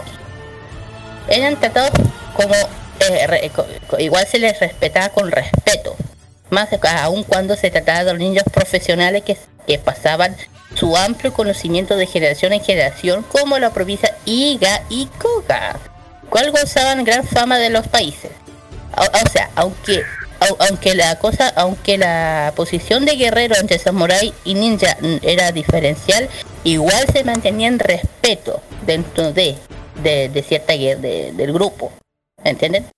El compañero del ejército eh, se tenían respeto, aunque no, se discriminaban, aunque se sabía el estatus, no había discriminación. Siempre se mantenía un respeto. ¿Y por qué digo eh, Iga, U, I- o- Iga Ueno? Aquí todos van a decir, hemos escuchado ese nombre. Sí, exactamente. Sí. Aquí va, para que se crea Ninja y Ega. eh, a ver, los ninjas más res- esto- oh, eh, son los ninjas más respetados y famosos. Eran los Iga y los Ueno. ¿Quiénes son? Fueron contratados por distintos Diamond entre el año 1585 y 1580 hasta que Oba Nobunaga, uno de los grandes unificadores de Japón, emprendió una campaña para atacar sus tierras. Fue tan rápido el ataque que llevó a cabo cerca de 4.000 4.000 de ellos fueron asesinados.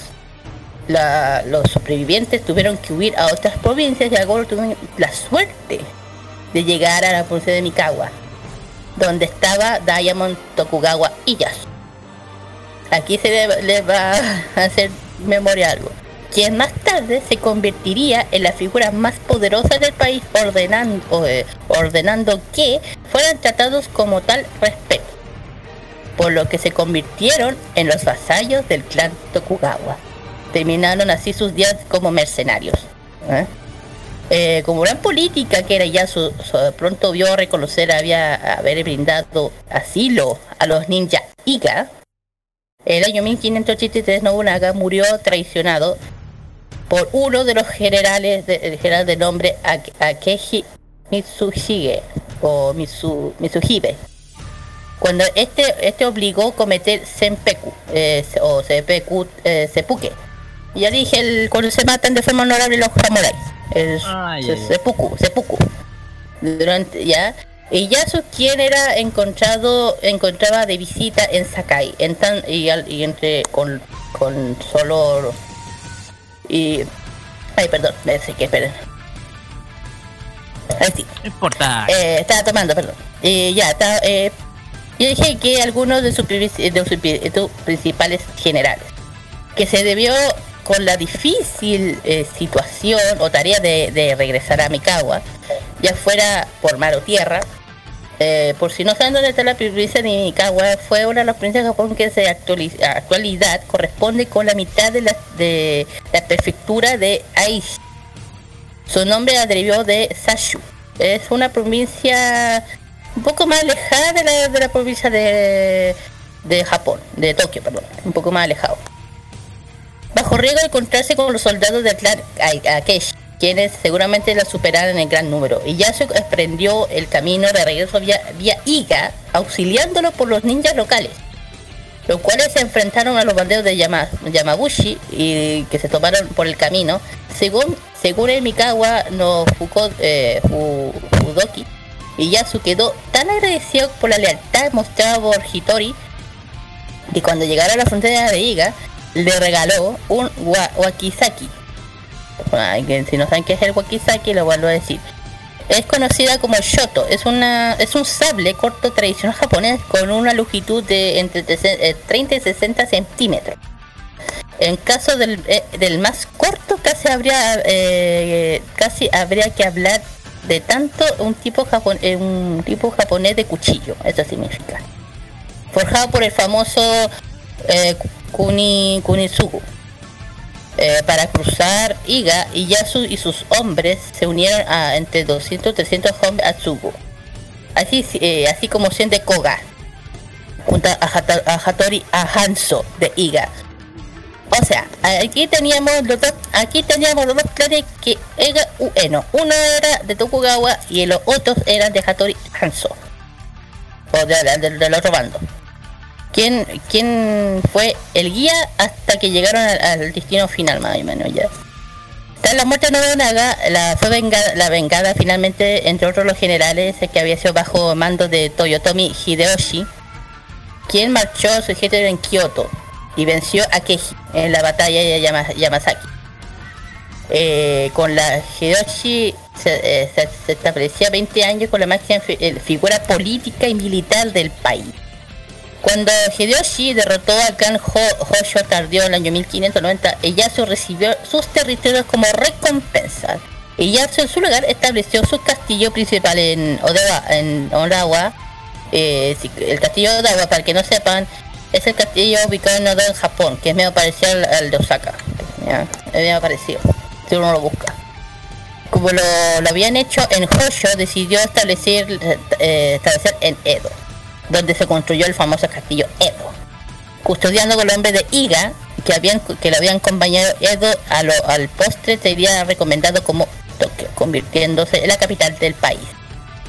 Eh, eh, a ver, aquí voy. Esta es una pequeña historia de uno de los uno de los ninjas más famosos y respetados que eran eran dos clanes, el Iga y el Uedo. Y aquí mismo aquí muchos se les va a levantar el- la cabecita o le- se les va a encender el foco.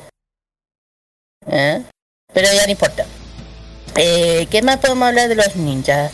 Eh, como ya saben, aparte de ese, eh, si uno dice pensar si aún existen los samuráis, los principales escritores y investigadores del tema aseguran que, a la, la naturaleza del ninjutsu no era el arte marcial sino una técnica de guerra que además sus, participantes o prácticas eran expertos en farmacología, medicina y astrología, espionajes también, así como la preparación de, de explosión y combate. En la cual el último ninja es conocido co- por todo el mundo como Soke Masa- Masaki Hatsumi. Es considerado como el último verdadero ninja, quien mantiene el lineamiento de nuevas escuelas antiguas que han basado hace mi- millones de siglos del principio donde se crearon las- los antiguos guerreros. Actualmente tiene su centro de enseñanza Shinobi en Japón. Además, que está avalado por el gobierno japonés. Eh, para que si, pensaron que no existían los ninjas, ahora existen. y este es el último maestro que existe. Verdadero maestro ninja es el Soke Masaki Hatsumi. Es el, es el último samurai. eh, ninja, perdón. El último samurai. De, de hecho, eh, hace poco eh, la, la BBC, eh, ¿cómo se llama? Eh, le dijo, le, hace- no sé cuánto habrá sido, pero el- eh, hubo una entrevista más o menos de él. Y también, según el Museo de Ninja, Ni- Ninja Kigaryuchi Kaiwaki, eh, Kawa- Kawakami también es el último gran maestro ninja que queda en Japón. O sea, eh, el último maestro que queda vivo, o que debería, es Kawakami. Es el último gran maestro ninja que queda en Japón. ¿Ya? Para que si alguien lo busca, bueno, ahí lo te puede buscar. Eh, como a ver, un Ka- Kawakami y Hatsumi, que yo lo mencioné, tenían algo en común, según han designado su sucesor, por el próximo gran maestro ninja. Durante la guerra civil, el periodo de las habilidades de los ninjas para espiar y matar mezclar medicina eran útiles, según Kawakami. Pero ahora ha- hay armas de fuego, internet y mucho mejor, mejores fárma- fármacos. Ah. Así que el arte de ninjutsu no tenía no había cavidad en los tiempos modernos. ¿ya? Como resultado, él decidió no designar un sucesor, simplemente da clases de historia de ninjas en la Universidad de Mie. A pesar de, tener tantos alumnos, Hatsumi también decidió no, seleccionar a un heredero. Mm, Por ejemplo, él dentro de su comunicado decía, mis estudiantes continua- continuarán practicando algunas de las técnicas usadas por los ninjas, pero no hay nadie destinado a suceder al clan, según él. El futuro del legado ninja parece estar más bien unido a los personajes de ficción, cómics, películas y videojuegos de atracción turística, según él. Eh, y en el museo de la ciudad de Iga, eh, a un grupo llamado Ashura entretiene a los visitantes con una actuación de trucos ninja. A la diferencia de decretos de arte ninjutsu, el, el espectáculo que vierte de escolares y turistas es ruidoso y llamativo. Antes, eh, antes de los últimos ninjas del, de- eh, es el misterio el que, eh, el que ha desaparecido. O sea, los dos últimos que existen es, ya dije, Hatsumi Masaki y el que mencioné antes, Kawakami. Ellos serían los dos últimos maestros ninja. Pero según dicen, todavía no tienen escuela. Ya, ¿cómo se reclutaban? A la diferencia de los demás. Eh, durante el siglo XV, distintas familias de guerreros comenzaban a desarrollar sus propias técnicas de espionaje y asesinatos. Ahí tenemos a, los dos, las dos familias, Iga y Ueno. O, lo- o, o como se dice, eh, Iga, o, o ¿cómo es la hora? Eh, Keno, que no me acuerdo. Como muchas otras eh, tradiciones marciales japonesas, era, estas técnicas fueron transmitidas de padre a hijo, o entre sensei alumno. Aunque no siempre estaban emparentados muchas veces. Sin embargo, cuando el, eh, se llevó a Edo a los hombres de Iga y Ueno, la fuente de la enseñanza se terminó por los Diamond locales, comenzaron con una producción casera ninja. Curiosamente, durante el shogu- eh, shogunato Tokugawa no se prohibía su adiestramiento, tal como eh, consta con inicio prolongada hasta el año 1649. Se mencionaba que solo Diamond con ingreso superior a 10.000 koku es lo que es la plata anterior al yen, pues, es una unidad del volumen utilizada en antigua Japón, o sea, podrían contar con el shinobi de sus ejércitos. Este, eh, más o menos la estructura típica que organizan los eh, de shinobi estaría compuesto por tres rangos. Uno, los líderes o join son los que mantienen el contacto de los intereses de sus servicios y cerran los tratos. Después estaban los sublíderes y eh, o shunin. Y finalmente están los agentes o gaining, que son los que llevan a cabo las tareas, o sea, como los estudiantes o los que son más hábiles. Y, el, y, y a la diferencia de, los entrenamientos, a la, a la diferencia de los samuráis, en cada niño que creía que crecía dentro de una familia, al igual que los samuráis, se esperaba que la mayoría fueran también un, eh, también un guerrero. Por, la gran parte de su infancia se dedicaba prácticamente eh, distintas artes. Un samurái también eh, que dije completo debía ser diestro, porque tenían que usar las dos manos, por la, al menos el uso de las espadas, el arco, la flecha y la lanza, posteriormente el uso de armas de fuego. Del mismo modo que se le, introdu se le introducía el uso de las armas mientras que se monta el caballo, que aparte ya saben que los samuráis, eh, aparte estar a pie, su principal característica es que montan a caballo aunque se espera que supieran nadar y bucear. Eh, para un niño de una familia de ninjas, a la diferencia que eh, currículo era más extenso y exigente que los samuráis, además del anterior se requería que supieran el uso y la preparación de explosivos y venenos. Además que se le entrenaba eh, supervivencia, en la supervivencia en el campo abierto, que era mucho más duro que los samuráis. Por ejemplo, los, los samuráis como los ninjas tienen que hacer reconocimientos de, de, campos de, abiertos para poder correr, cor, caminar, de desiertos, bosques, todo eso. Por- Es por eso. Un aspecto vital e importante en el acontecimiento de lo físico que recibían ya que eran adiestrados para poder es- escalar muros de los castillos así como dominar las, artes marciales que fueran con armas o sin ellas debido que la naturaleza del ninja era pasar desapercibido eh, invisible utilizando distintos disfraces de profesiones diferentes porque se debían tener un vasto conocimiento de roles eh, de, de cada uno para, para convencer en su papel. Porque lo que estudiaban los modales, los dialectos y las costumbres, así como contextos personales de, dirigentes locales. Es por eso que es un poco más, es más complicado, ¿ya? Y bueno, a la edad temprana los jóvenes debían asimilar el concepto de la muerte y perder el miedo a morir debido a su naturaleza y las tareas a las que se encomendaban. Aspecto similar a la filosofía samurái o el bush o el bushido. Lo que le diferencia los- estos dos grupos mencioné anteriormente eran dos principales más o menos. A la diferencia de los samuráis, los ninjas, los ninjas no, no solían realizar el, se- el seppuku, el seppuku o el suicidio a rituales efectuados por los samuráis mediante, ya saben, ya dije, como cuando se creen cualquier error, derrota o desgracia para poder su- de- de liberar su espíritu o su honra.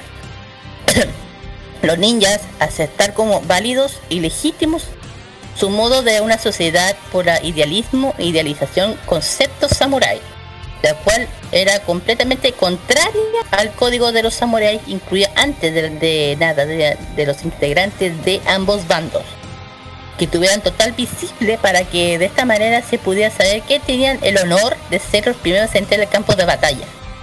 Quien era el primero en, eh, en sacar su castillo. Ya en el campo de batalla las tropas samurai portaban ya saben banderas en la que la parte trasera de su armadura mediante la pelea.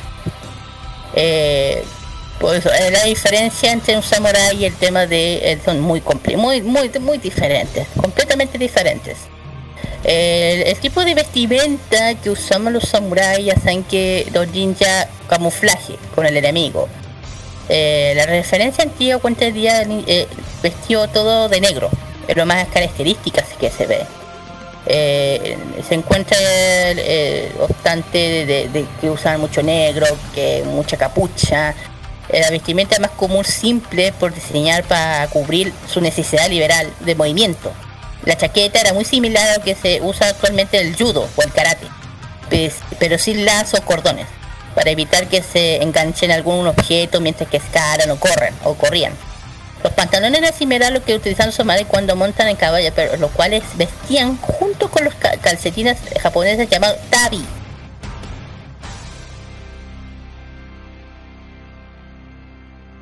Akira,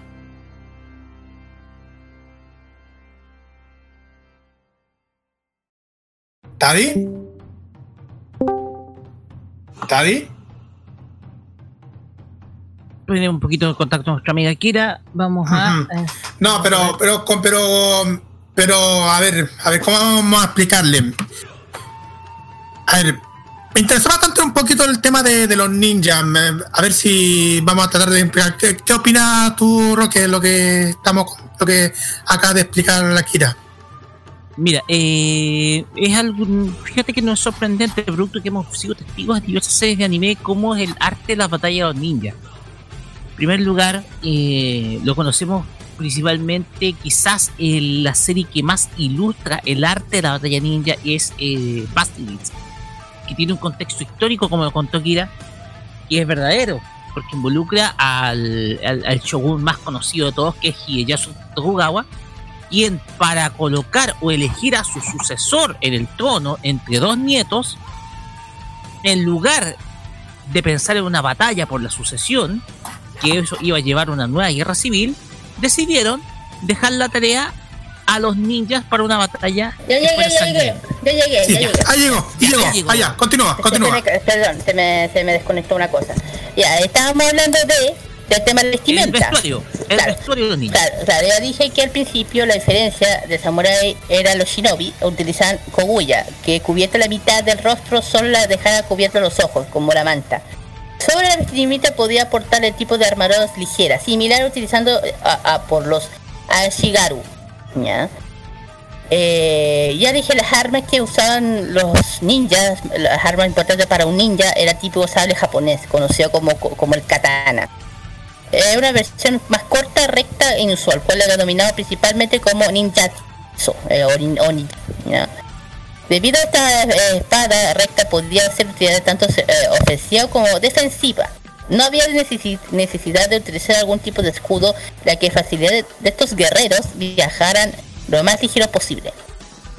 A la diferencia de los samuráis que solían portar su sable en la cintura debido a la movilidad requerían los shinobi. La recta era portable a la espada y con la zuka o mango cerca de la oreja del izquierda filo afuera.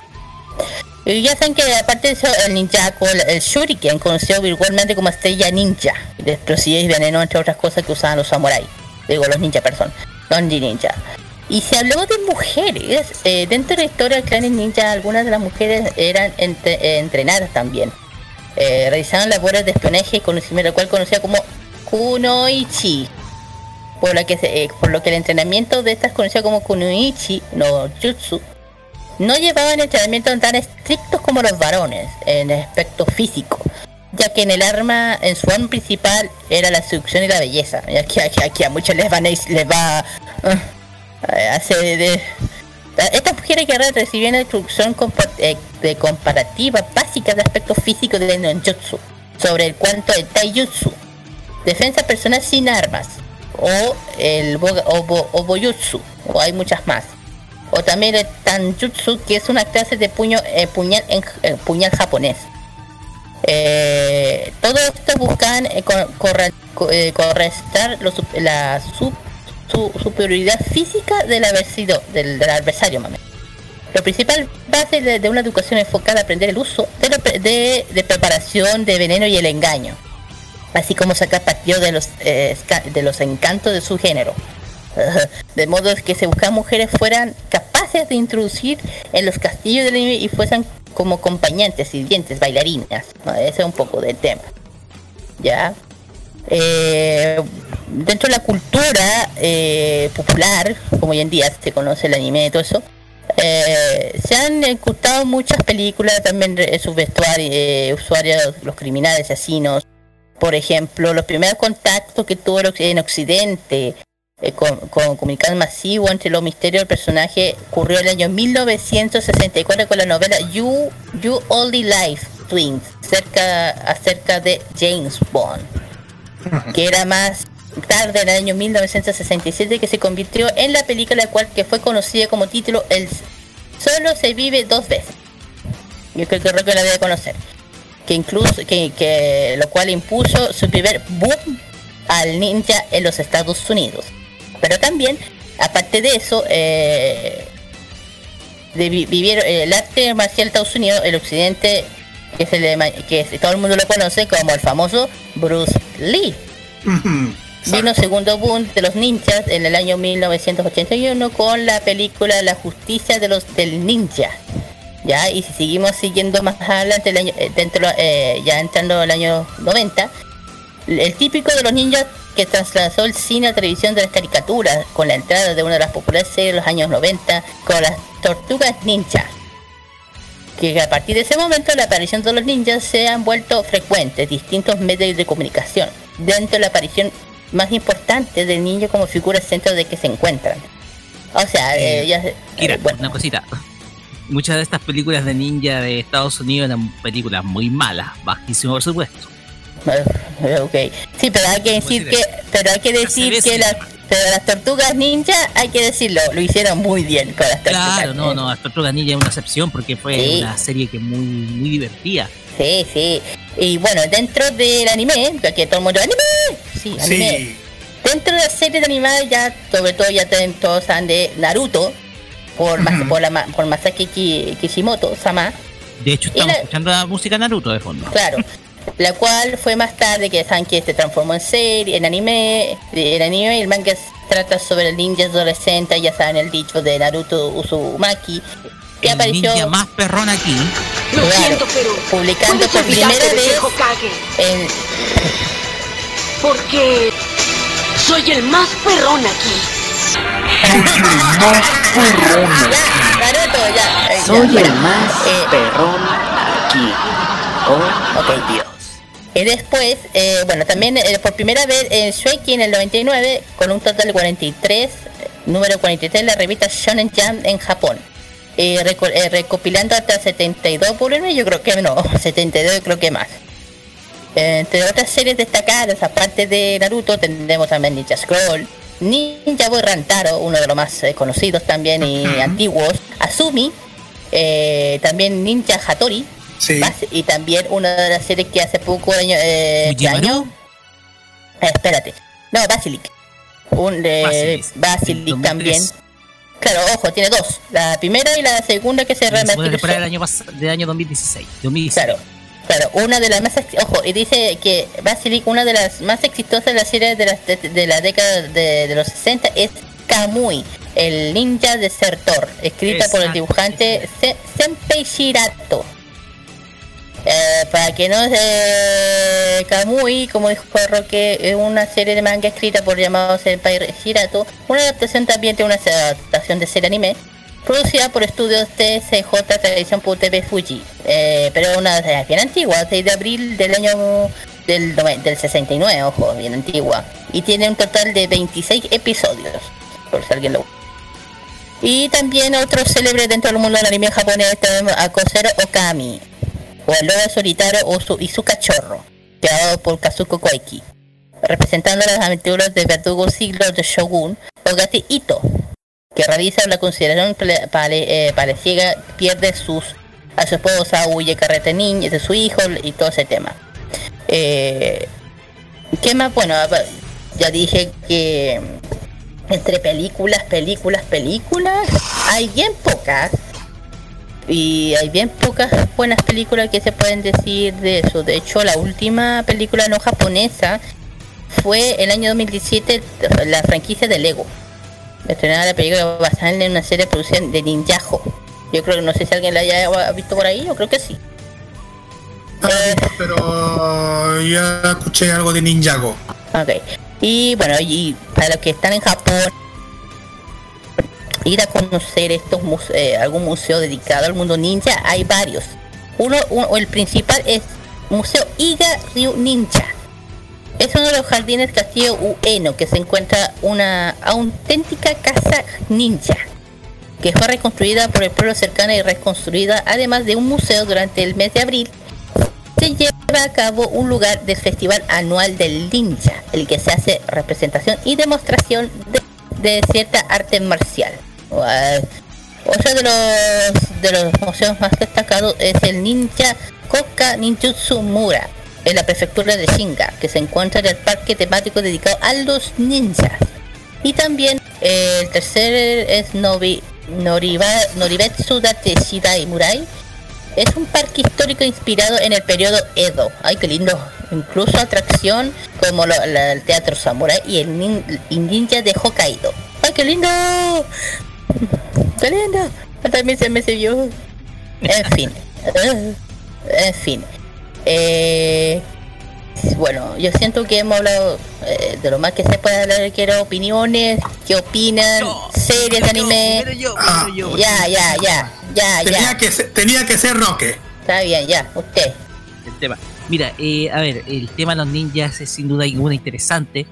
Dentro de los rangos de poder existentes en Japón, eh, quizás el que los que hacían la labor sucia eran los ninjas. Claro. Estamos con- mientras tú estabas de, te, te habías caído un poquitito, estábamos hablando de cómo se formó el conflicto de Bas, la serie Basilisk. Y es que lo- las dos familias, Kuga e Iga, en la serie, estaban disputando la sucesión de la sucesión del trono de Shogun de, Ese- de parte de mismo. Yasuo Tokugawa, quien quería dejarse a uno de sus dos nietos. Exactamente, y, esa, es la, esa es la batalla. Exactamente. Y dejaron a uno, a uno de sus nietos en representación del clan Kuga. Y a otro de sus nietos en representación del clan Iga, que al final de la serie, disculpen por el spoiler, No, es no. que resulta ganado. ya, todos la vieron, total. Sí, el tema es que era, era para, el, para, para el criterio japonés, era preferible una, una confrontación de este estilo entre dos familias o grupos ninja que una futura guerra civil por la sucesión. Claro. Que significaría más masacres. Es que aparte ya había una guerra. Aparte que ya había una guerra entre medio y, y disputar eso entre otros clanes que no fuesen familia hubieran hecho más catástrofes dentro de la guerra Así en sí. es. Más o menos un poco para contextualizar, porque creo que Basilisk es el que representa mejor las antiguas batallas por la sucesión y cómo los- las familias ninjas se encargaban precisamente de esas confrontaciones. Los estilos de batalla de los ninjas eran completamente libres. No solamente podían depender de una espada, sino también de muchos otros recursos. Están las famosas estrellas afiladas, que son Claro. mucho más conocidas. Claro, y otros recursos como el uso de venenos, etcétera. Y en ese último sentido del uso de venenos, te- nos hace recordar al personaje de Kagero de la película Ninja Scroll. Ah, donde también. tenemos a un samurái eh, vagabundo como lo es Huey y que se encuentra con una ninja del clan Kuga, o Koga, perdón, llamada. eh, ah, dije su nombre hace poquito, Kagero. ¿ya? Quien eh, manipulaba eh, los venenos. Cada vez que un tipo le hacía el amor, el tipo quedaba envenenado. Sí, sí. Exact- eh, y también los ocho demonios de Kimon que aparecen en la película también representan el ideal de los ninjas, porque usaban técnicas secretas, por ejemplo, camuflarse en la oscuridad, o usar eh, un tipo de armas que eran muy exuberantes, u otras técnicas, por ejemplo, ocultar serpientes.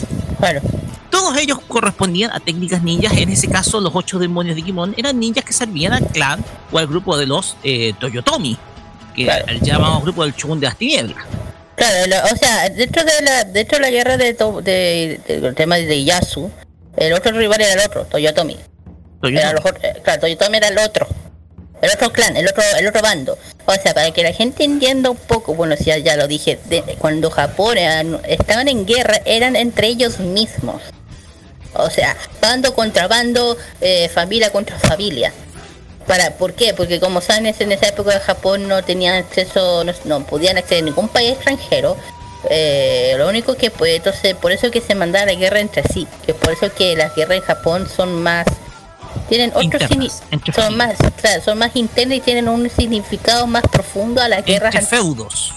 feudos, diamonds o como se le diga. El tema es que Japón se lo toman de una forma diferente a las guerras que como, lo vemos acá afuera. Allá en Japón se lo toman de otra forma, con más respeto, con algo más íntimo entre ellos.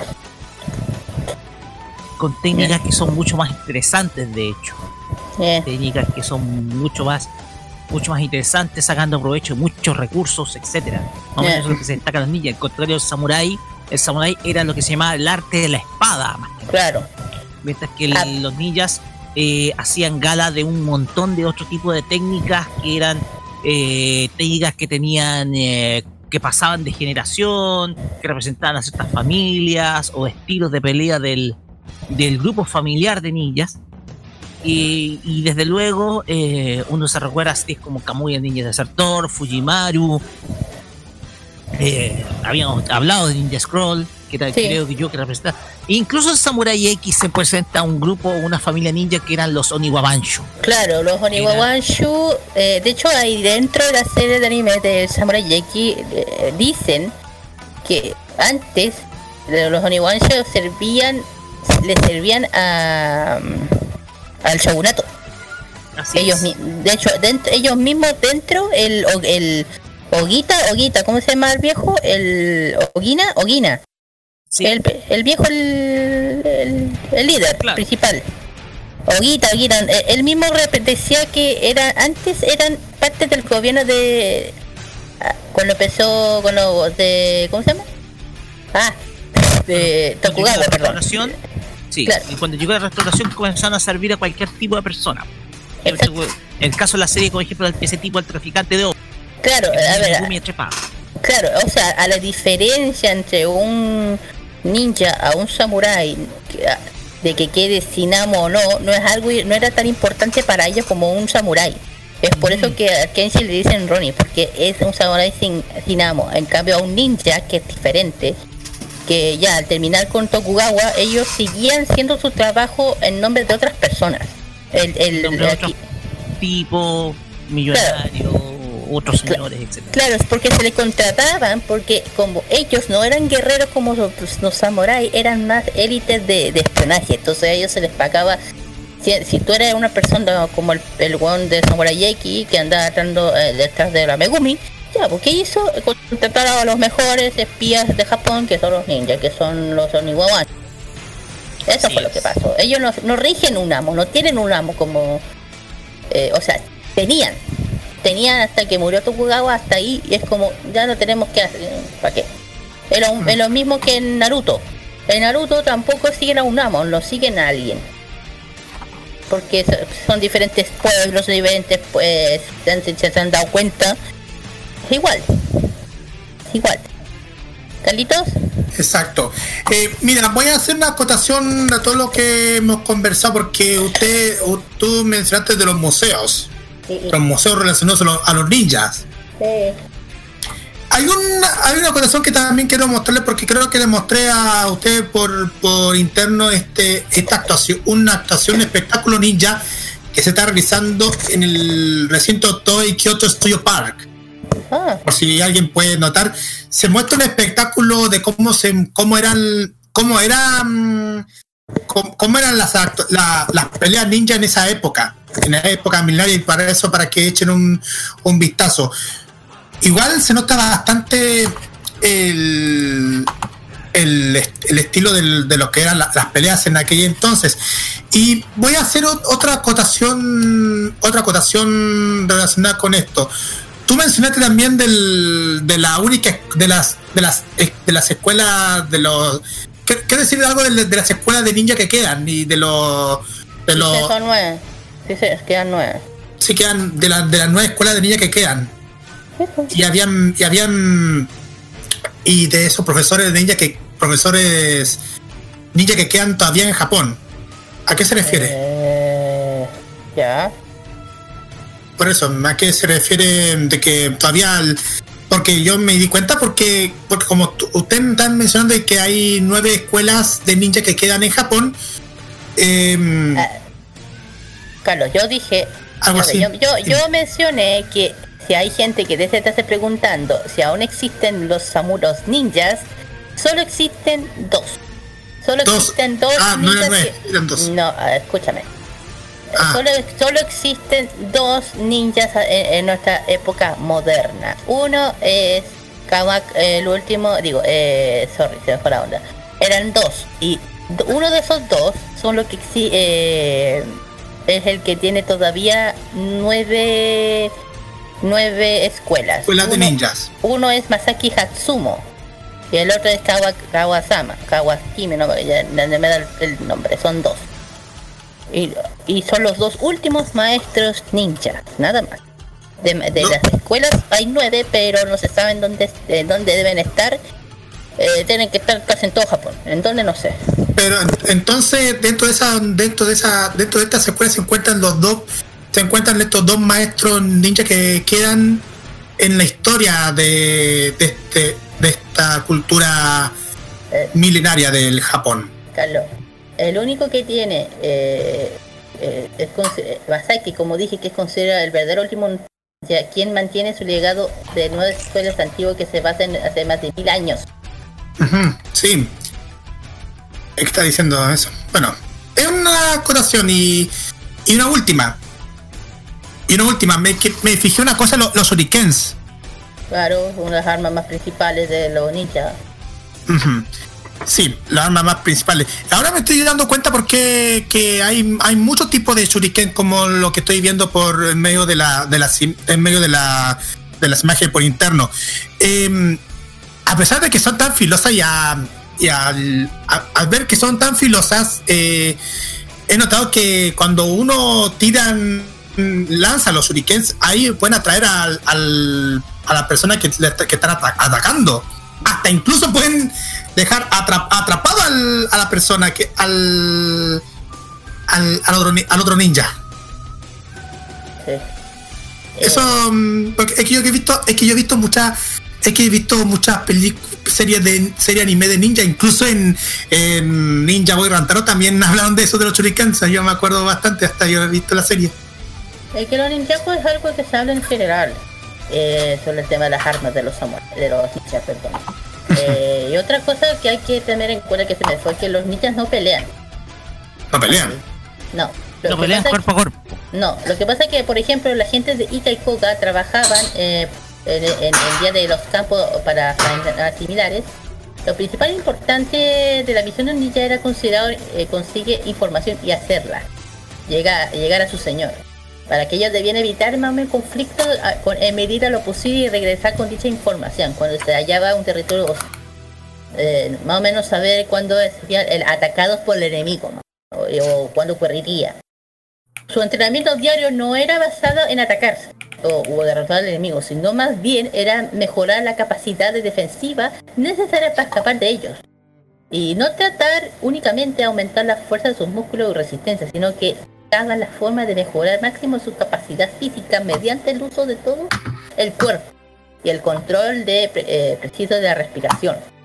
También, prepara, también preparan su mente, además de su cuerpo, para llevar a cabo peligrosas misiones que ya en, lo- en, en Naruto en el Ninja Scroll se a su entrenamiento diario logran una flexibilidad mental que les permite permanecer con calma en cualquier situación eh, peligrosa. Si se dice que la labor de un ninja se debía completamente de su originalidad, de su curiosidad hacia la ciencia, además de mejorar sus habilidades debido de reunión de información, recopilar conocimiento. Y así fue como, eh, como nació el ninjutsu, el arte marcial de los ninjas, como ya también denominado como el supervivencia. Entre sus técnicas destacado uso del punto débil del psicólogo de los psicólogos del enemigo, punto ciego.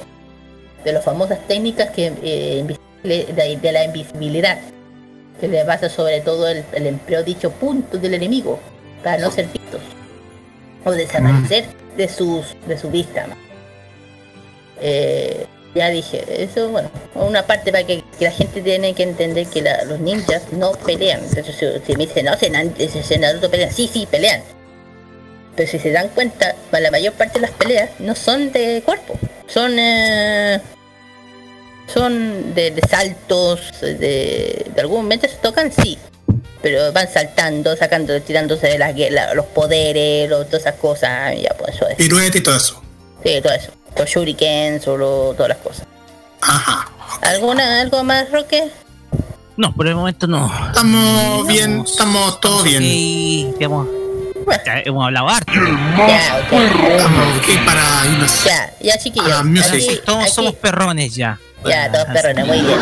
Y... Me gustaría, me gustaría ver una me gustaría ver, me gustaría ver, volver a ver otra serie ninja, pero ya con algo, algo tipo Basilic, pero no tan, no, no, no tanto corta vena, por favor. Sí, era muy romántica Basilisk. Ay, sí, no me nada. Ah, no me digáis. No, no, no. Ya, mejor presenta, mejor presenta la música. Sí, ya chiquillos, ya terminamos con el con el ninja, con el Fashion Geek, con el tema ninja, vamos con las canciones como siempre. La primera canción es de o, os- Onimi, Onimi, ay, Oromoyo-sa, O- Ouka Nini Po Sho, el opening Basili Ouka. Y el segundo es el Hero, Hero Comeback, el opening 1 de Naruto Shippuden. Vamos y volvemos con emprendimientos. Vamos y volvemos. Eh.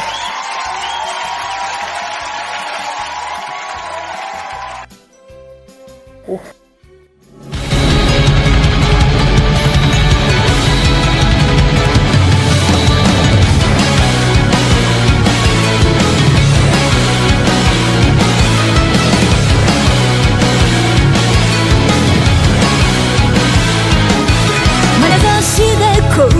Está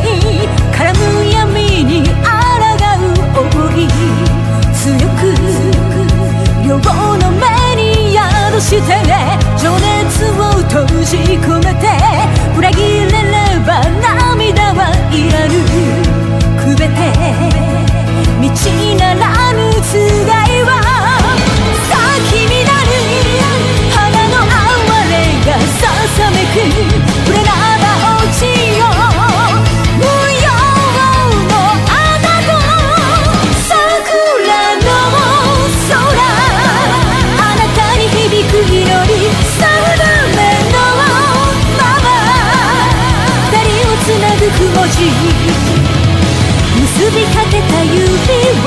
優しくほどけばそう少しずつあの日に帰る。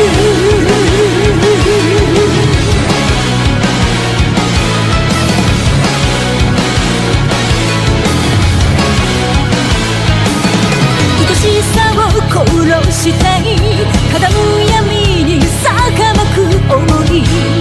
広く遠き人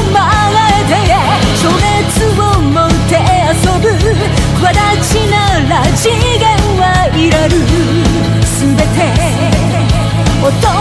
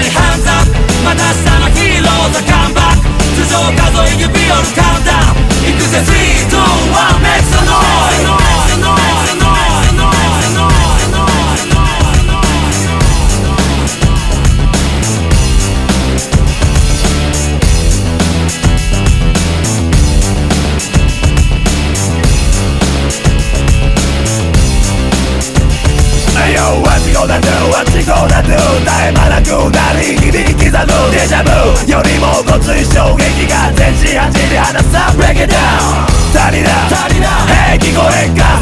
昨日までのことが変わるだろうまだ見る明日へこぼれて溢れた思いの分まで待ちに待った正体咲いて散る宿命どちらに傾く勝敗の行方あぐらかいてりゃ今日にも潰れ流した血と汗をのれで拭え。願いもプライドも含め全てを背負った互いの背後。情けをかけてりゃダメになるぜ。かもてポテンシャルメンタル、ね、猫も借地も。待ったようなヒーロー。一晩だけのボランロマン飛行おいいねそんなんじゃねえさ。キッコーザコーナーまた足りねえか？いつもとちゃう非常な人格。守るのさ全て。ライカタミネーター4回5回で立つハイライライハイエーいっそこの場で伝えたんぞ。Everybody stand up 上げろ今日一番の時間だ目にも止まらぬスピードハンター。誰もが港リコ看板。Yeah Come on everybody hands up また明日のヒーローズカムバック。頭上数え指折るカウンダウン行くぜ3、2、1 Make the noise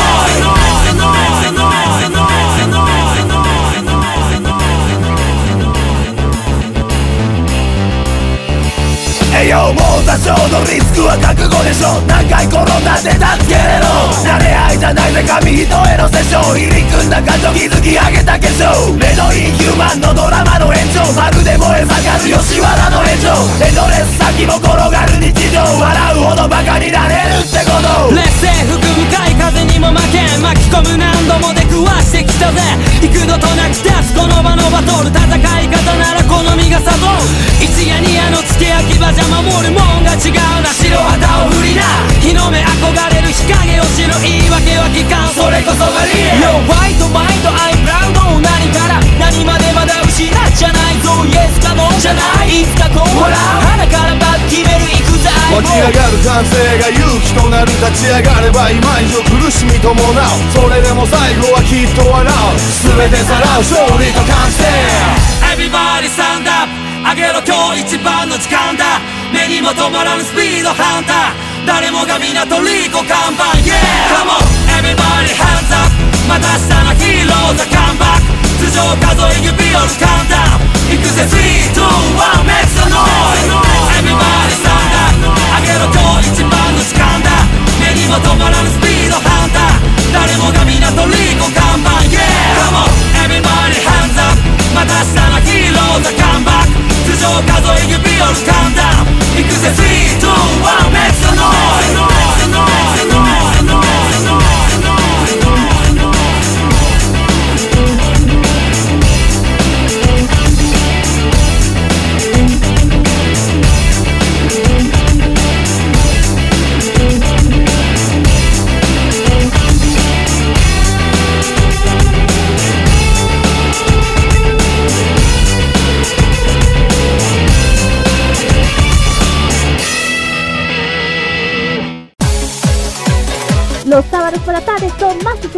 en compañía de Famacia Popular en modo radio.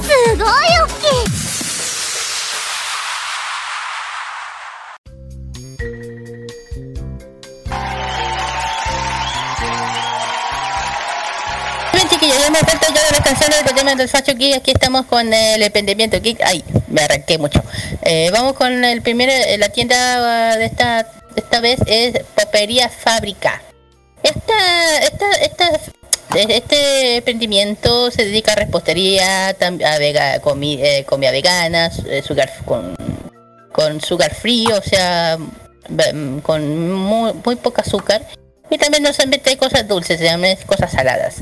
Este, este, este emprendimientos eh, también que que ofrecen diferentes tipos de postres, pie de limón, brownie, galletas temáticas, bombones, cupcake, galletones, eh, cake pop eh, o, econ- o los famosos que están de hoy en día, los ice burger, los helados de galleta.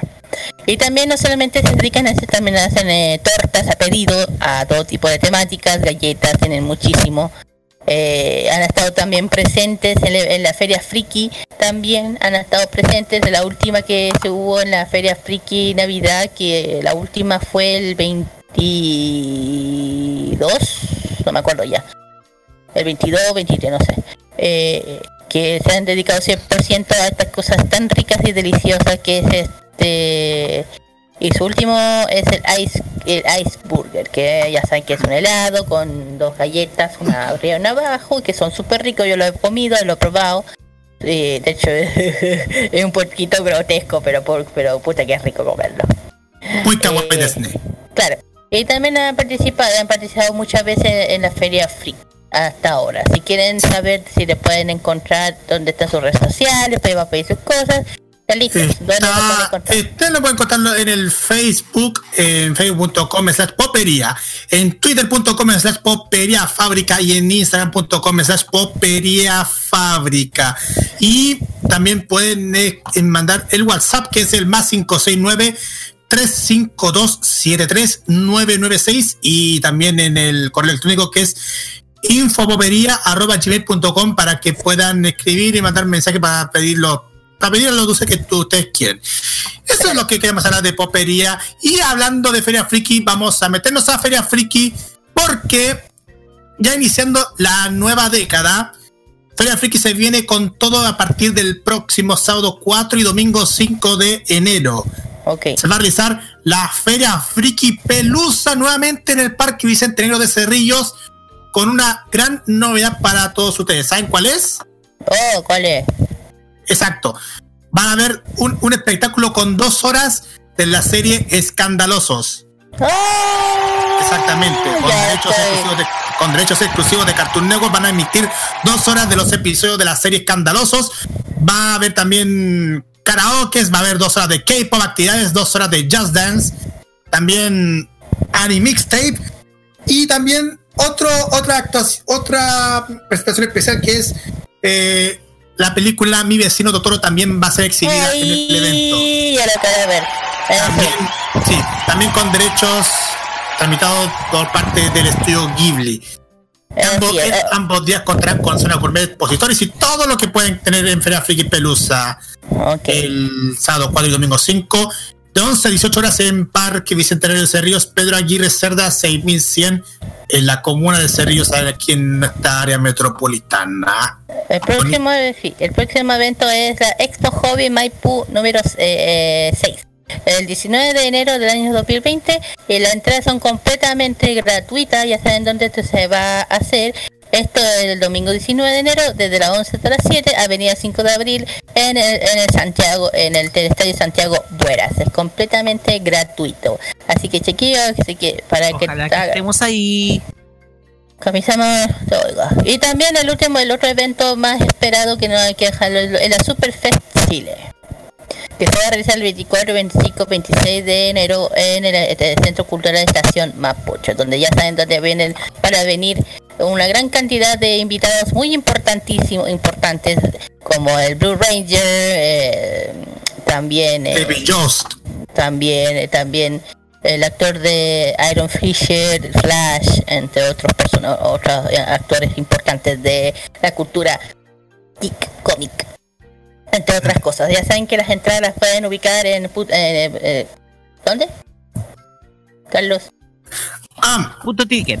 Punto ticket.com. Sí, ahí pueden encontrar las entradas. Aún están a tiempo a comprarlas. Así que ahí se, se viene uno de los mega eventos del mundo del cómic. Exactamente. Em, ¿Sabes que tenemos una... oh, parece que... mm, a ver, vamos a de- detallar bastante otro, otros eventos que tenemos detallados. Mira, vamos a... eh, me tienen que ayudarme un poquito, chiquillos, porque cosas que pasan de repente, de, re- de repente en, en- al aire, porque ando buscando eventos, eventos y muchos eventos que encontrar. Pero Mm, si me dan el tiempo de encontrar un evento, a ver. Mm, eh, a ver, a ver, a ver. eh, Eh, ah, Carlos, eh, si quieres podemos ahí buscarlos está, después y 11, decimos al 11 de final, enero. ¿ya? 11 de enero, ahí está, lo encontré. Ya lo encontré. Ya lo encontré. Ya, ya. Es, hagámosla rápida. 11 de enero 2020, el K-Pop La Cena Music Core The Final Stage que se va a realizar en, en el Teatro Jorge Peña Gen. Eso va a quedar, eso queda en el Liceo Gregorio Cordobés en calle Gandarinas con Infante de 15 a 20 horas. Un evento K-Pop la la revelación de Latinoamérica que se vive en La Serena con los mejores dance covers que compiten durante todo el año para llegar hasta el momento. Va a haber un evento K-Pop con sorteos, con jurado de Tiago Miyamura y también con mucho, mucha onda de K-Pop para los que quieren pasar un rato de verano aquí en La Serena. Las lugares de venta pueden en- encontrar en el Skate Store, Kiguru, Kigurumi Kawaii y Sakura Tienda y en, online en www.ecopass.cl. Music. Core de Fan Stage, 11 de enero 2020 Teatro Jorge Peñagén, Liceo Gregorio Cordobés, en La Serena. Ahora sí. Ok, aquí ya terminaron el emprendimiento aquí. Vamos con las dos canciones. La primera es eh, Hora Cigarre de Kyoran Kid del opening de no Noragami Aregoto. Y la canción, la segunda es Miyuki Takaishi de. ¿Quién, Roque? Esto es de la serie Nanako SOS. Esto es de. ¿Se acuerdan que yo les conté la, la historia de una. eh, de una serie que yo de una canción que involuntariamente bajé o que raramente estaba en mi teléfono? Pues es esta. Y está Ah, completa. Y esa vamos a escuchar después del opening de Noragami Aragoto, que es ojo, un buen tema. Eh, y que vamos a escuchar ahora acá en Farmacia Popular. Vamos y volvemos al tercer bloque de Opa Culto Modo Radio. ¡Ah! Vamos y volvemos. ¡Eh! ¡No me sale! ¡No me sale! ¡Opa de culto! ¡No me sale! Vamos, ¡No me sale! ¡No me sale!「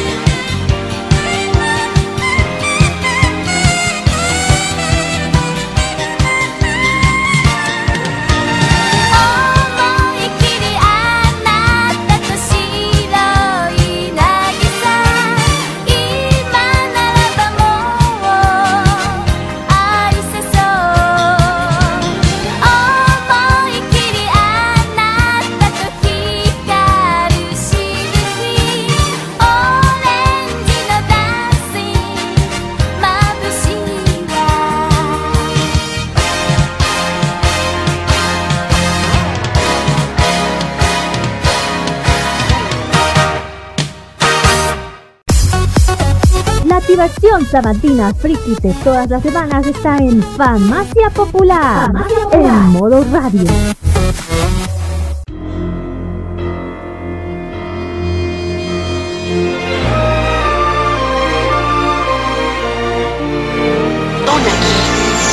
Soy el más perrón aquí.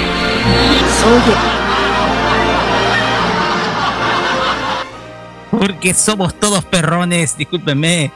Continuamos acá en Farmacia Popular por morradio.cl en este programa del Día de los Inocentes. Por eso tenemos muchos efectos ahora.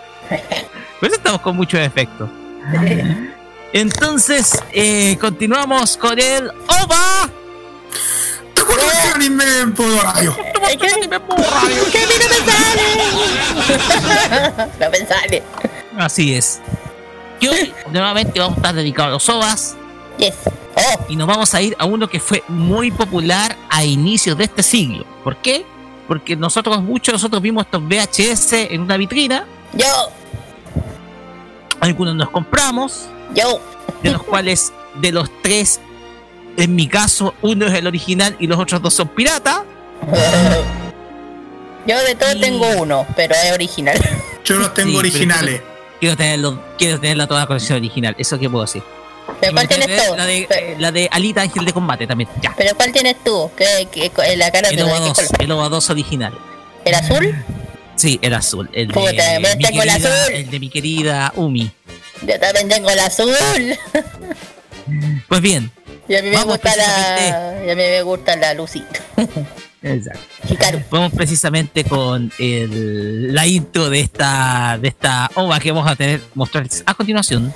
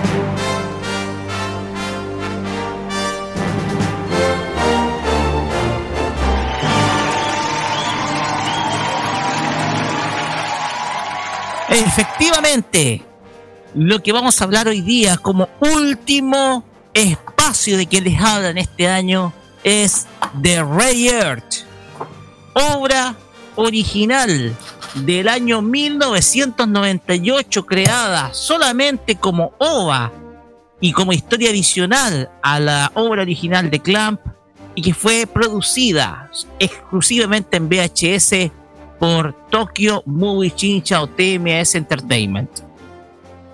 La historia nos sitúa principalmente en una tierra devastada, un lugar en donde solamente habitan seres que estaban eran que seres sobrevivientes a una destrucción sí a gran escala en un mundo muy lejano al de la Tierra. Vemos a un hechicero huyendo de una criatura gigantesca y maligna que definitivamente estuvo o estuvo se encontró persiguiendo a los eh, a este hechicero, el cual parte a la Tierra, a nuestro mundo con tal de encontrar a tres muchachas con el objetivo de principalmente ser las elegidas para rescatar al mundo y ser herederas del poder de los tres grandes genios de un reino llamado Zephyro. Así comienza la historia de Rayert, un, eh, un OA adicional creado por eh, creado principalmente por TMS Entertainment como complemento a la historia original a la serie Magic Knight Rayer o Magic Knight Reyasu como se conoce en Japón. Y nos sitúa a tres chicas que estudian en el Instituto Clamp. Un instituto de eh, un instituto de élite en el cual tres compañeras, tres muchachas que son Umi, Fu y, Hikari, y Hikaru las cuales comparten sus vidas y viven una hermosa amistad que está a punto de finalizar producto de que luego de graduarse cada una seguirá un camino distinto y se mudará de ciudad. El tema acá es que Hikaru, Ubi y Fu se conocen precisamente en ese instituto, viven una vida juntas, se conocieron en circunstancias muy especiales. Para aquellos que no ubican, son Hikaru, Lucy, Umi, eh, Marina y Fu Anaís, ¿ya? Las versiones latinas. Las tres se conocen en esas circunstancias, viven una feliz amistad. Sin embargo, las preocupaciones propias, producto de que las tres tendrán que separar sus destinos, inquietan a Hikaru, quien oye la historia de un árbol de cerezos, el cual en la escuela donde cumple, puede cumplir cualquier deseo. Y ella desea no separarse nunca de sus amigas. Es ahí que desde ese cerezo conoce a Mokona, una extraña criatura quien baja precisamente del árbol y, y Hikaru agarra con tal de poder saber de qué se trata. Y una vez que la toca, tiene una visión extraña. Ve a un león completamente ardiendo en llamas que le dice, ¿cuál es tu deseo? Y Hikaru piensa en no separarse nunca de sus amigas. Quizás es el deseo más querido, producto de que con ellas ha vivido gran parte de toda su vida en el instituto. Es así como, después de ese encuentro, una extraña joya aparece incrustada en su mano derecha. Desconocidamente, esa joya queda herida y no conoce su poder hasta que llega la malvada Alanis o también conocida como Alcione en la versión japonés, quien decreta principalmente un ataque al mundo terrenal. Sin embargo, antes aparece Guru Clef, quien es el mago que fue perseguido al inicio de Loa. Guru Clef, en, eh, en forma o como medida para impedir que los humanos presencien una batalla sagrada que está a punto de acontecer en la de Tokio, hace desaparecer a las personas encerrándolas en una bomba de tiempo. De hecho, todos los seres humanos en la ciudad quedan invisibilizados, a excepción de las tres amigas quienes en la ciudad de Tokio no comprenden lo que está sucediendo. Es ahí donde se suscita la primera batalla. Una batalla encarnizada que enfrenta principalmente a Hikaru, a Lucy, quien tiene la personalidad más fuerte de todas, a enfrentarse principalmente con Alcione, con Alanis, quien también lleva una criatura mágica. Con esa premisa vamos a conocer a las tres personajes. Primero es Hikaru Chido, o Lucy Chido, como se llama. Y su nombre tiene mucho significado producto de que significa luz del templo del león. Lucy, como es conocida la versión latinoamericana. De todas maneras, Lucy es una estudiante que tiene que, estudiante que es destacada como una excelente gimnasta. Es la mejor gimnasta del instituto. Se ha destacado por ser una muchacha bastante alegre y bastante persistente. Ella no proviene de una familia acomodada, sin embargo, se hace amiga de dos personas a las cuales quiere mucho. Una de ellas es Umi Rusaki, o mejor dicho, Marina. Marina es una destacada estudiante, una estudiante modelo y principalmente muy admirada por otras eh, compañeras o miembros del instituto. Es la capitana del equipo de tenis del instituto y ella está decidida luego de luego de graduarse de irse de la ciudad para seguir estudios superiores.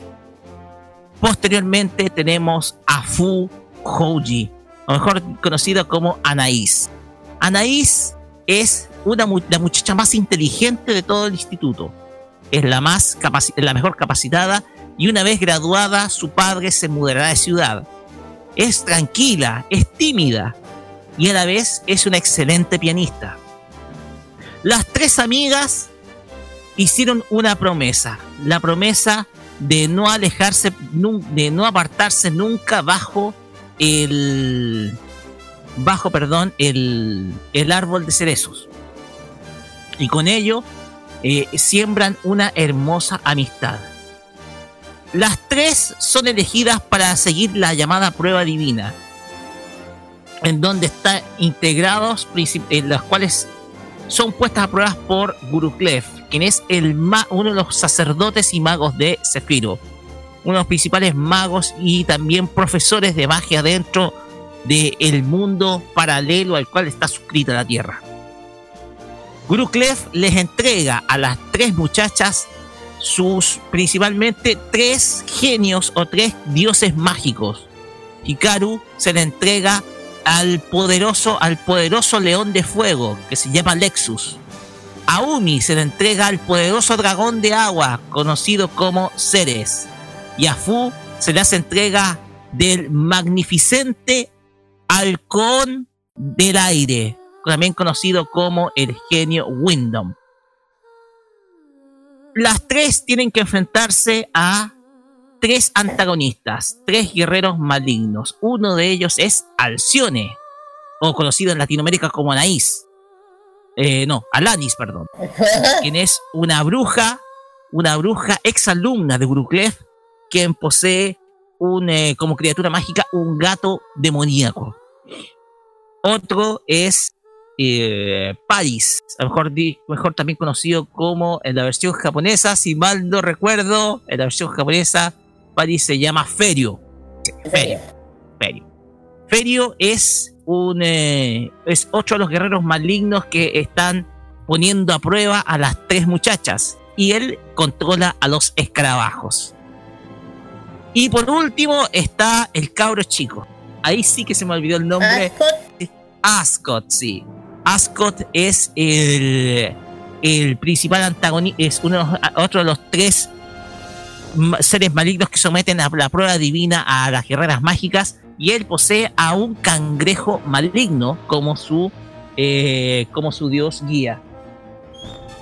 Como se contó, los tres colocan los tres colocan a prueba a las guerreras mágicas, mientras que dentro del castillo tenemos a Emeraude, a la princesa Esmeralda, cuidando el cadáver de Sagato, quien se encuentra en un trono. Sagato se haya muerto precisamente producto de que Esmeralda no quiere apartarse de él, pues aún lo ama después de la muerte tiene conservado el cadáver. O sea, vean, la historia heavy. Y otro, y otro de los testigos que están ahí es Águila.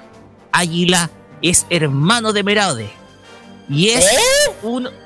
Sí, en el OVA es hermano. Ah, eh, yo Y es quien, sus- eh, quien quien suscribe principalmente o es el que teje los hilos detrás de toda la trama maligna que hay en Sephiroth. Otro de los personajes a los cuales incluimos acá es también a... eh, Ya sé. sí. Latis. Ah, sí, Lantis. Lantis. Ay, Latis, Lantis, de espadachín, el mejor espadachín del reino de Sephiroth. El hermano de Sagato. El hermano de Sagato y tiene su criatura mágica que es un lobo. Eh, sí. Pues bien, estos OVAs, si ustedes me dan el momento, Mm. estos OVAs se lanzaron en el- se lanzaron entre el 25 de julio de 1997 hasta el 10 de diciembre de 1997 el mismo año. Ah. Posee cada capítulo una duración de 47 minutos y 3 episodios.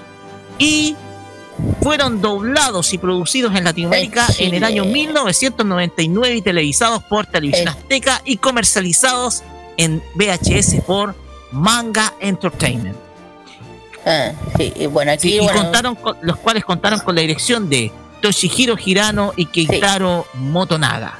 ¿Ya? Mm. Y está además decirlo que el doblaje latino se hizo en Los Ángeles, California, en base a la versión estadounidense, que no es muy diferente a la japonesa, de la obra. Por lo tanto, cambia, solamente cambian los nombres. Sí.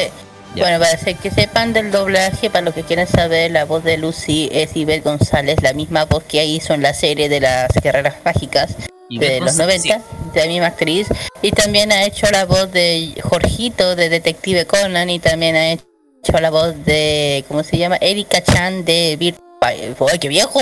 Virtual, Fight, Virtual Fighter, el Sí. virtuoso se llamó en, en- en- en español latino. Sí, que antiguo. Por parte de la Marina lo hace Angelina o Angelina Satan- Angelines. Sa- Santana. La misma, ella misma, la misma voz que usó en la serie de la Guerra Mágica, también es la voz de Ascot y también la voz de la princesa Odete de la princesa encantada, entre otros personajes que ha hecho. Y por parte de Anaís o Fu, Marcela Bordés, ella es, ha hecho la voz ta- también en la serie de las guerras mágicas, es la voz de Conan, eh, Sí. el, el doblaje argentino, ojo con lo que digo. Y también- de Los Ángeles. Claro, y también eh, hizo la de Jessica Parker de Volver al Futuro parte 2 y parte 3. Y por parte de Paris, Ojo, ojo un detalle, porque nosotros seguimos en, en Instagram, yo por lo menos personalmente sigo en Instagram y en Facebook a Marcela Bordes. oh, mira tú, Como detalle. oh, mira tú. Ya, por parte de Paris, eh, hace la voz de, bueno, otros personajes también, otro, uno de los personajes, de- ha hecho varios personajes, de Marlo, de BTX, uno de los otros de las series de, de Kurumada, perdón. Eh, por parte de, ¿cómo se llama?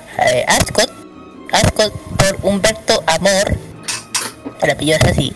Él ha hecho voces también conocidas como la voz de Deadpool, de Hulk, de versus Hulk. Y también es la voz de Heishi Hitori, de, de, de, Detective Conan, el cabro que anda detrás todo el rato del Conan. De ese. Eh, El compañero de Conan. Sí, claro. Por parte de Guruklev lo hace Carlos Jiménez, actor mexicano también. Eh, no, ha, no ha tenido muchas participaciones, sí, pero es el- ha hecho la voz de Conan, detective Conan de, sí, de Shinji Kudo. adulto. O sea, adolescente. Shinji Kudo. Eh, Shinji Kudo. Eh, y por último, que no lo voy a dejar de la única gana, es Latiz. La voz de Latiz es de Juan Sandara. eh, él ha interpretado también varios personajes. Al detective Carlos Guzmán, sobre todo. Juan Sí, Sadala. Carlos Guzmán. Y también es la voz de Zagato en las guerreras mágicas. Y también ha hecho la voz de Peligro Gate. eh, ¿Cómo se llama esto? Ah, eh, perros grandes, de dos perros tontos. Sí, Eh, sí, me acuerdo. ta- también. Y sin dejártela porque eh, Alanis, la, la voz de Alanis, la última, no digo más, Ana Gringa, Grinta, perdón. Ana ella inter- claro, ella ha interpretado las voces también de la misma Alanis de la serie de Guerreras Mágicas. También es la voz de Jessica, Ayumi Yoshida, de Detective con la amiga, la chiquitita que anda siempre con ellos. Y nada más, sería todo el intérprete que hizo la... propósito, Ana Grinta le queda muy bien el personaje, tiene una voz muy- por voz es muy sensual. Como el personaje. Claro. Ah, y la Esmeraldita, la Erika Redoldo. Erika Redoldo. Robledo. Robledo. Robledo. Ella hizo la misma, bueno, la voz de ella, también la voz de Claudia, de, de, de Conan también, la voz de muchos otros personajes, Cecilia, de los chicos, estamos de vuelta en una, chile, una película muy bonita esa, muy bonita. La princesa Esmeralda también. Claro, y también ha hecho una voz de una de, de una cosa súper antigua, Dorita del Mago de Oz, por el agua vieja. Ah, o sea, que una voz por un canal digital. Besada vieja, ¿no? Perdone, ya eso. Ese sería el, petróleo y donde se vio eh, el abril de 2020 TV Aztecas en México. En 2000. Sí, en el 2000. Sí, se ha, se ha distribuido en, aquí en nuestro país por Quality Films a través de la colección Manga Anime. Claro, por la que hemos cumplido, que tenemos yo el, y el Roque. Sí, y yo también. Todos tenemos OVA, todos. Sí, pero ¿sabes lo curioso? Son infaltables cualquier colección de otaku que cualquier sabe. Pero ¿Sabes lo curioso? Que ¿por qué será que tú y yo solamente hemos te podido tener una? Es la original, porque yo, yo Una tengo una y tú tenías una nomás. Me gustaría tener eh, las otras dos originales que me quedan. Habría que ir a la feria, habría que ir a la feria. Así es. Oh, buena idea. Próxima, buena idea. Próxima misión para Feria Friki, encontrar las dos últimas. Exactamente. Tengo dos detalles importantes antes de cerrar el OVA de culto. Dale. El primero de todos tiene que ver con la música, la musicalización eh, vocal de esta serie. Si ustedes, eh, mira, como referencia, eh, para, esta, para esta obra se lanzó un eh, álbum vocal llamado With Research. Ese álbum tiene referencias muy, pero muy, eh, referencias muy eh, decidoras, muy claras a lo que es la música de los Beatles. ¿Ya? En primer lugar, eh, en primer lugar, vamos, yo les voy a mostrar acá la imagen. voy a mostrar la imagen si es que, si es que se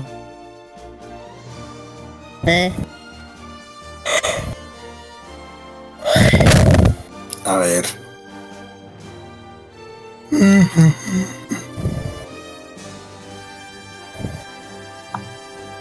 Oye, no sé si han estado escuchando una cosa que anda bien famosa de una serie, pero no sé si es serio, ¿no? Que se llama Hotel Javín. ¿Hotel Jardín? Es que es una cosa que la, la hizo una fan, no, no sé fan o no, pero la eh, eh, es bien chistoso y, y bizarro. Es que es una serie bien. Mm, sí.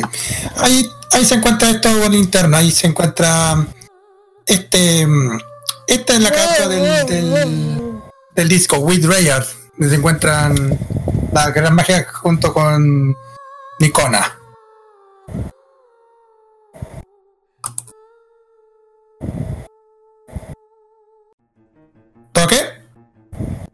No, yo sé. Oh, murió.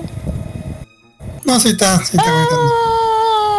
Pero, pero, a ver, comen- pero comentemos, ahí, este, este debe ser el, este debe ser el soundtrack de- del, esto para que ustedes captan, para ver si podemos detallar en, por interno, para ver si le podemos mostrar también en las redes sociales.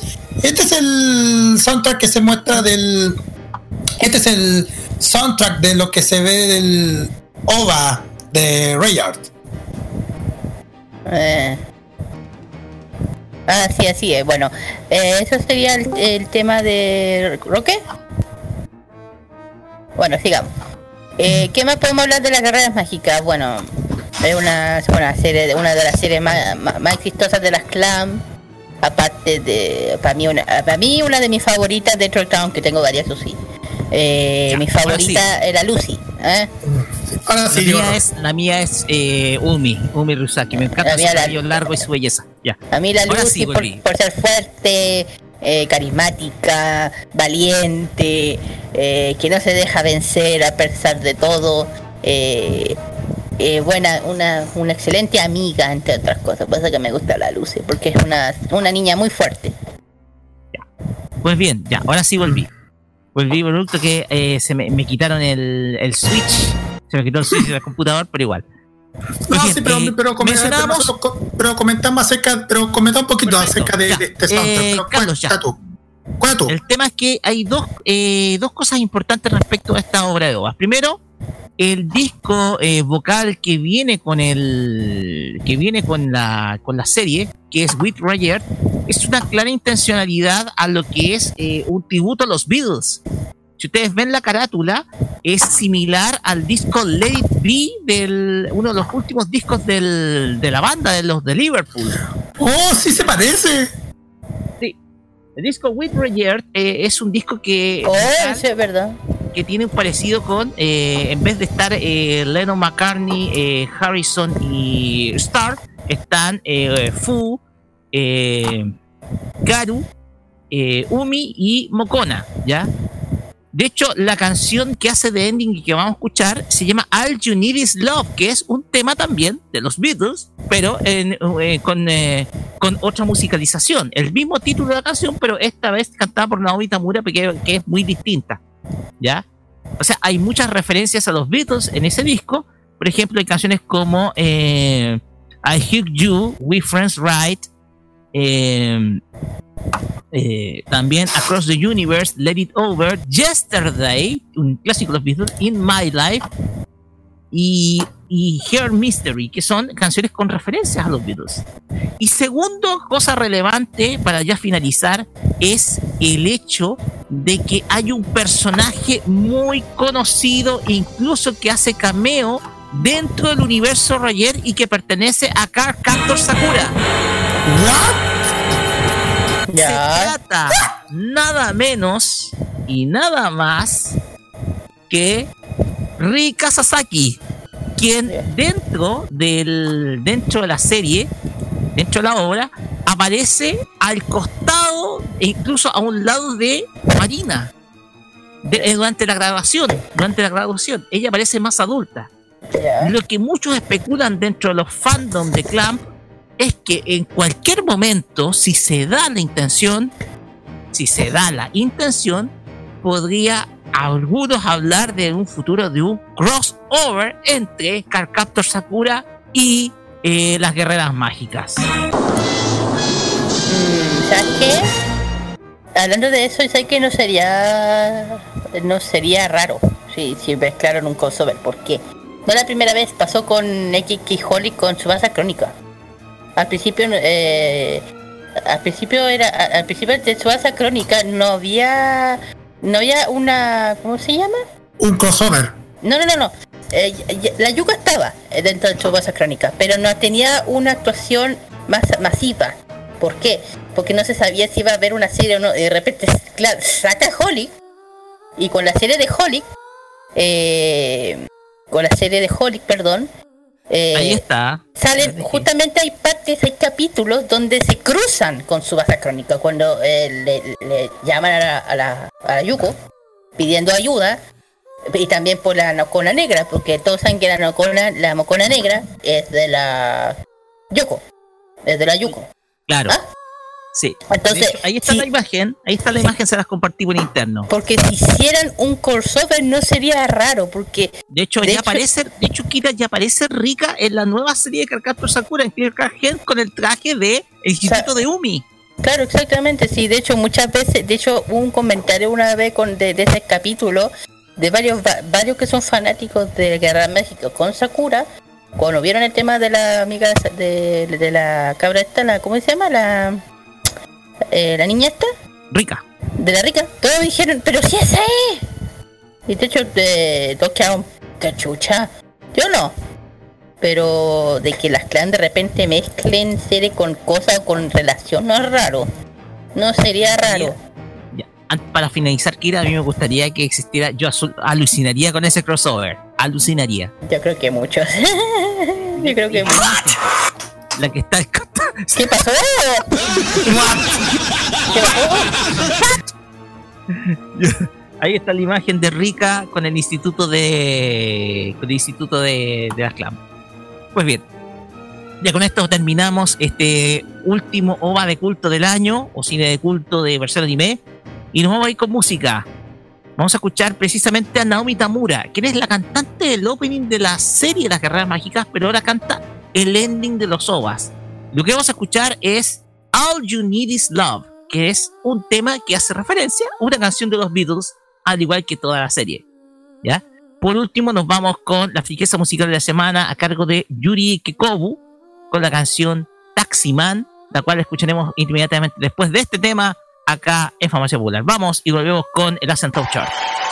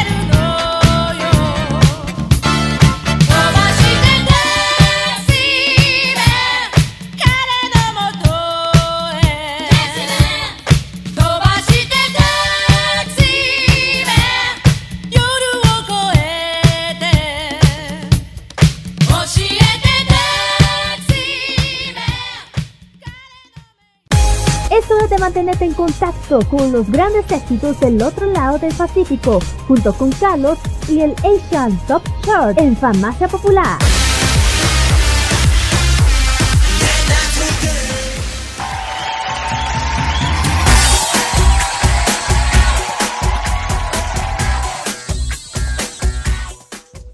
Ahora sí salió cuando corresponde. Ahora sí. Ahora sí. Ahora sí. Ahora sí vamos con el Asian Top Chart con nuestro amigo Carlos Pinto. Y disculpen si voy rápido porque ya nos están presionando los imbatibles ya. No, si lo están presionando, vamos a hacerlo rápidamente porque ya no va a venir el tiempo. Vamos directamente a los temas más escuchados durante el durante los des- del décimo al primero. Del décimo al décimo lugar sube a cuatro posiciones Tria, Try con el tema Out of My Mind. En el noveno lugar sube a una posición One Team con el tema Make This. En octava posición ingresa al ranking la, agrupación New Kid con el tema Come. John Chu Kim también ingresa al ranking en el séptimo lugar con el tema Signal Light. Y ya en el sexto lugar tenemos a la agrupación Bandit, que en esa misma ubicación sube del, en tres posiciones con el tema Dumb. Estos son los temas del décimo al sexto y ahora vamos directamente rápido del quinto al primero.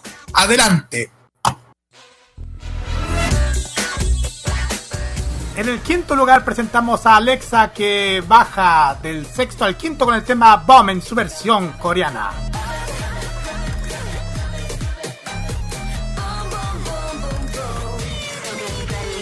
Para el cuarto lugar los chicos de Golden Child se mantienen en la misma posición con el tema Wannabe.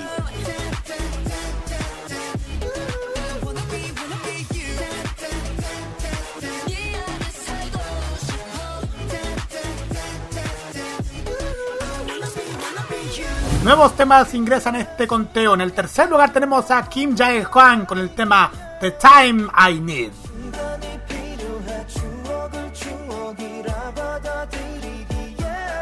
Para la segunda posición tenemos a la preciosa baladista de 23 años, Seiyon, que nos presenta el tema Tunnel, un último sencillo como solista en el lugar número 2 de esta semana.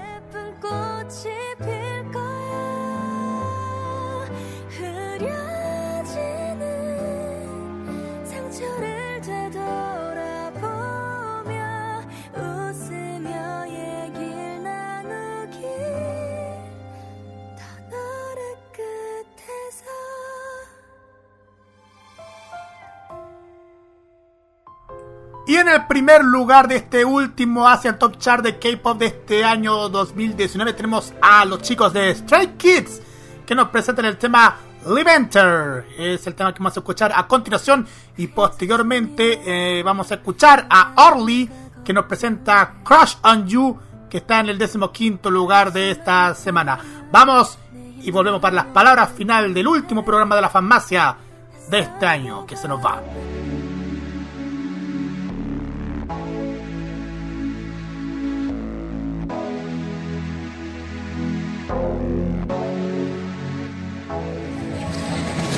걷다 보면 닿을 것만 같았어.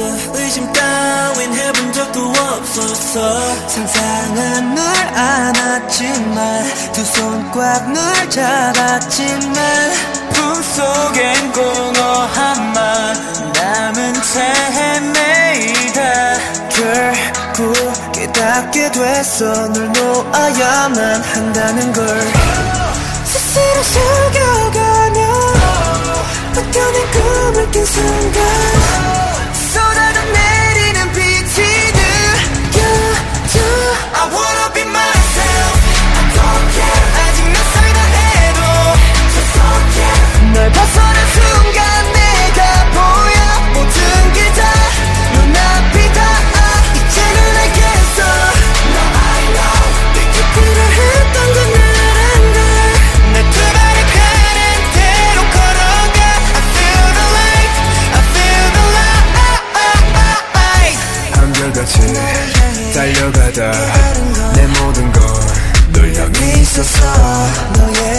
가까이 갈수록 점점 더 날 잃어갔어. 저기 나 몸이 되떨어진 낙엽처럼 결국 눈 속에 묻혀 짓밟힌다 해도 이제 너를 넘어서 봄을 찾아 떠나가. 남겨진 감정은 부는 바람에 휘날려.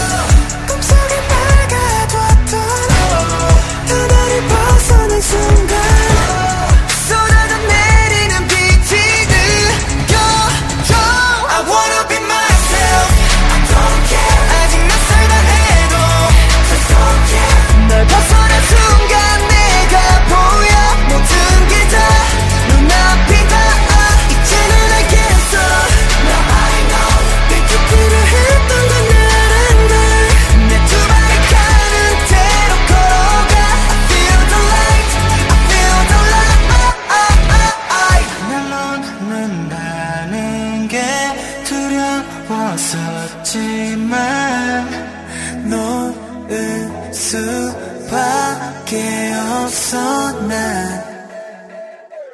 so good now.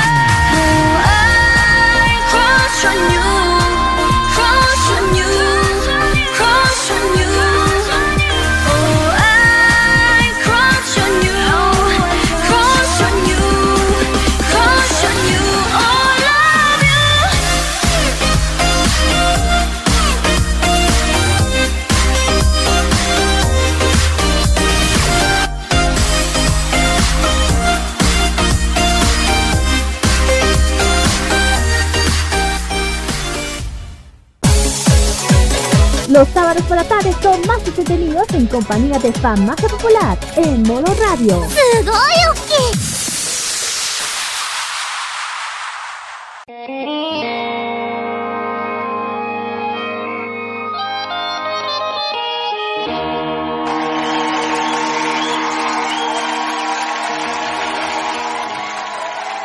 Se preguntarán por qué colocamos esta canción y es porque este es el último programa del año si bien vamos a estar la próxima semana, ya va a ser de 2020.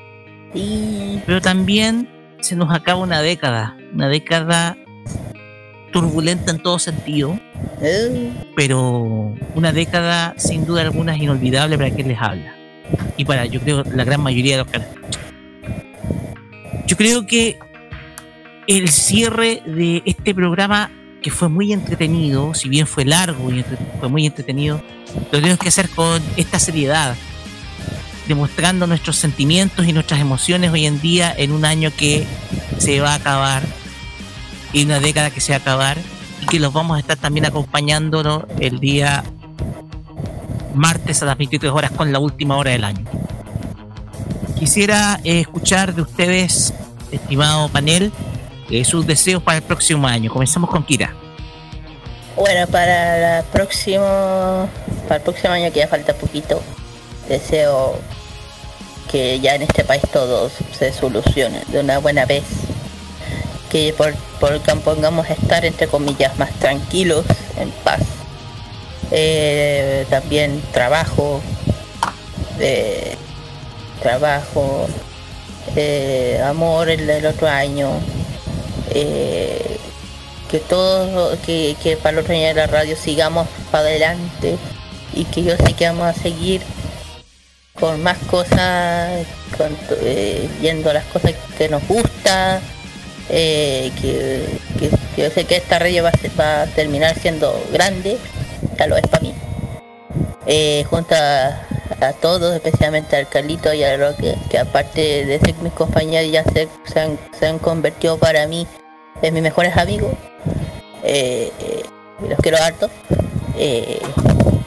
Y bueno, mis deseos son que todos nosotros nos vaya bien en todo, eh, que ya se vaya este, el año de Akira, que ahora sí que me creo, ahora sí que me lo creo.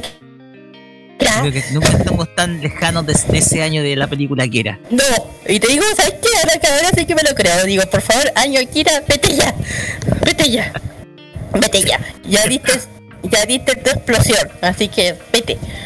Así. hasta el martes. No, y sí, así que no, eh, ¿qué decir de este año? Bueno, eh, es mejor no, no decir nada.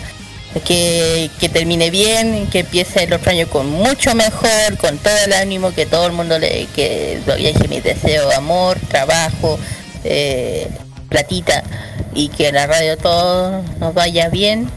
¿Y sabes por qué dije Akira? Date, una- da- date un tiempo, eh, Roque, por favor, cuando veas la película hay algo muy similar con Chile, ¿eh? Maldita sea. Sí. ¿Con- ¿Por qué?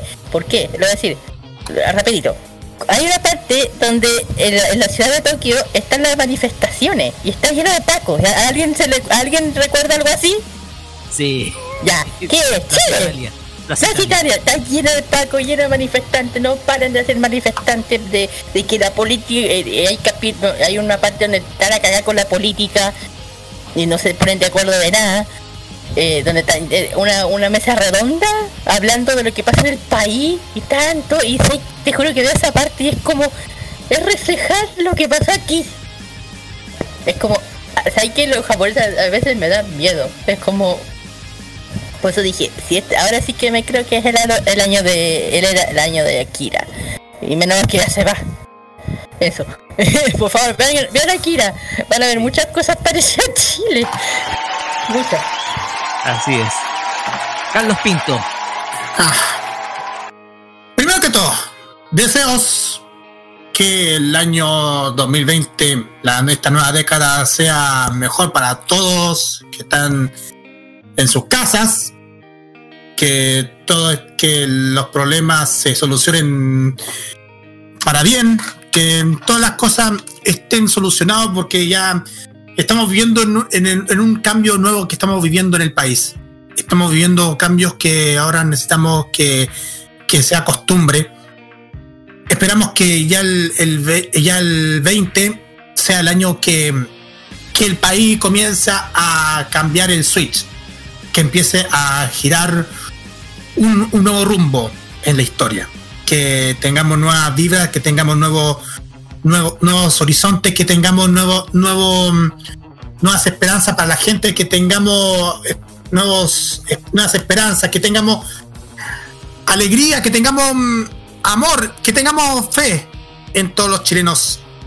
Y, y qué más, eh, y qué más, eh, los deseos que, que quiero declarar, porque este ha sido un año súper movido durante todo este, este 2019 que ya se nos va.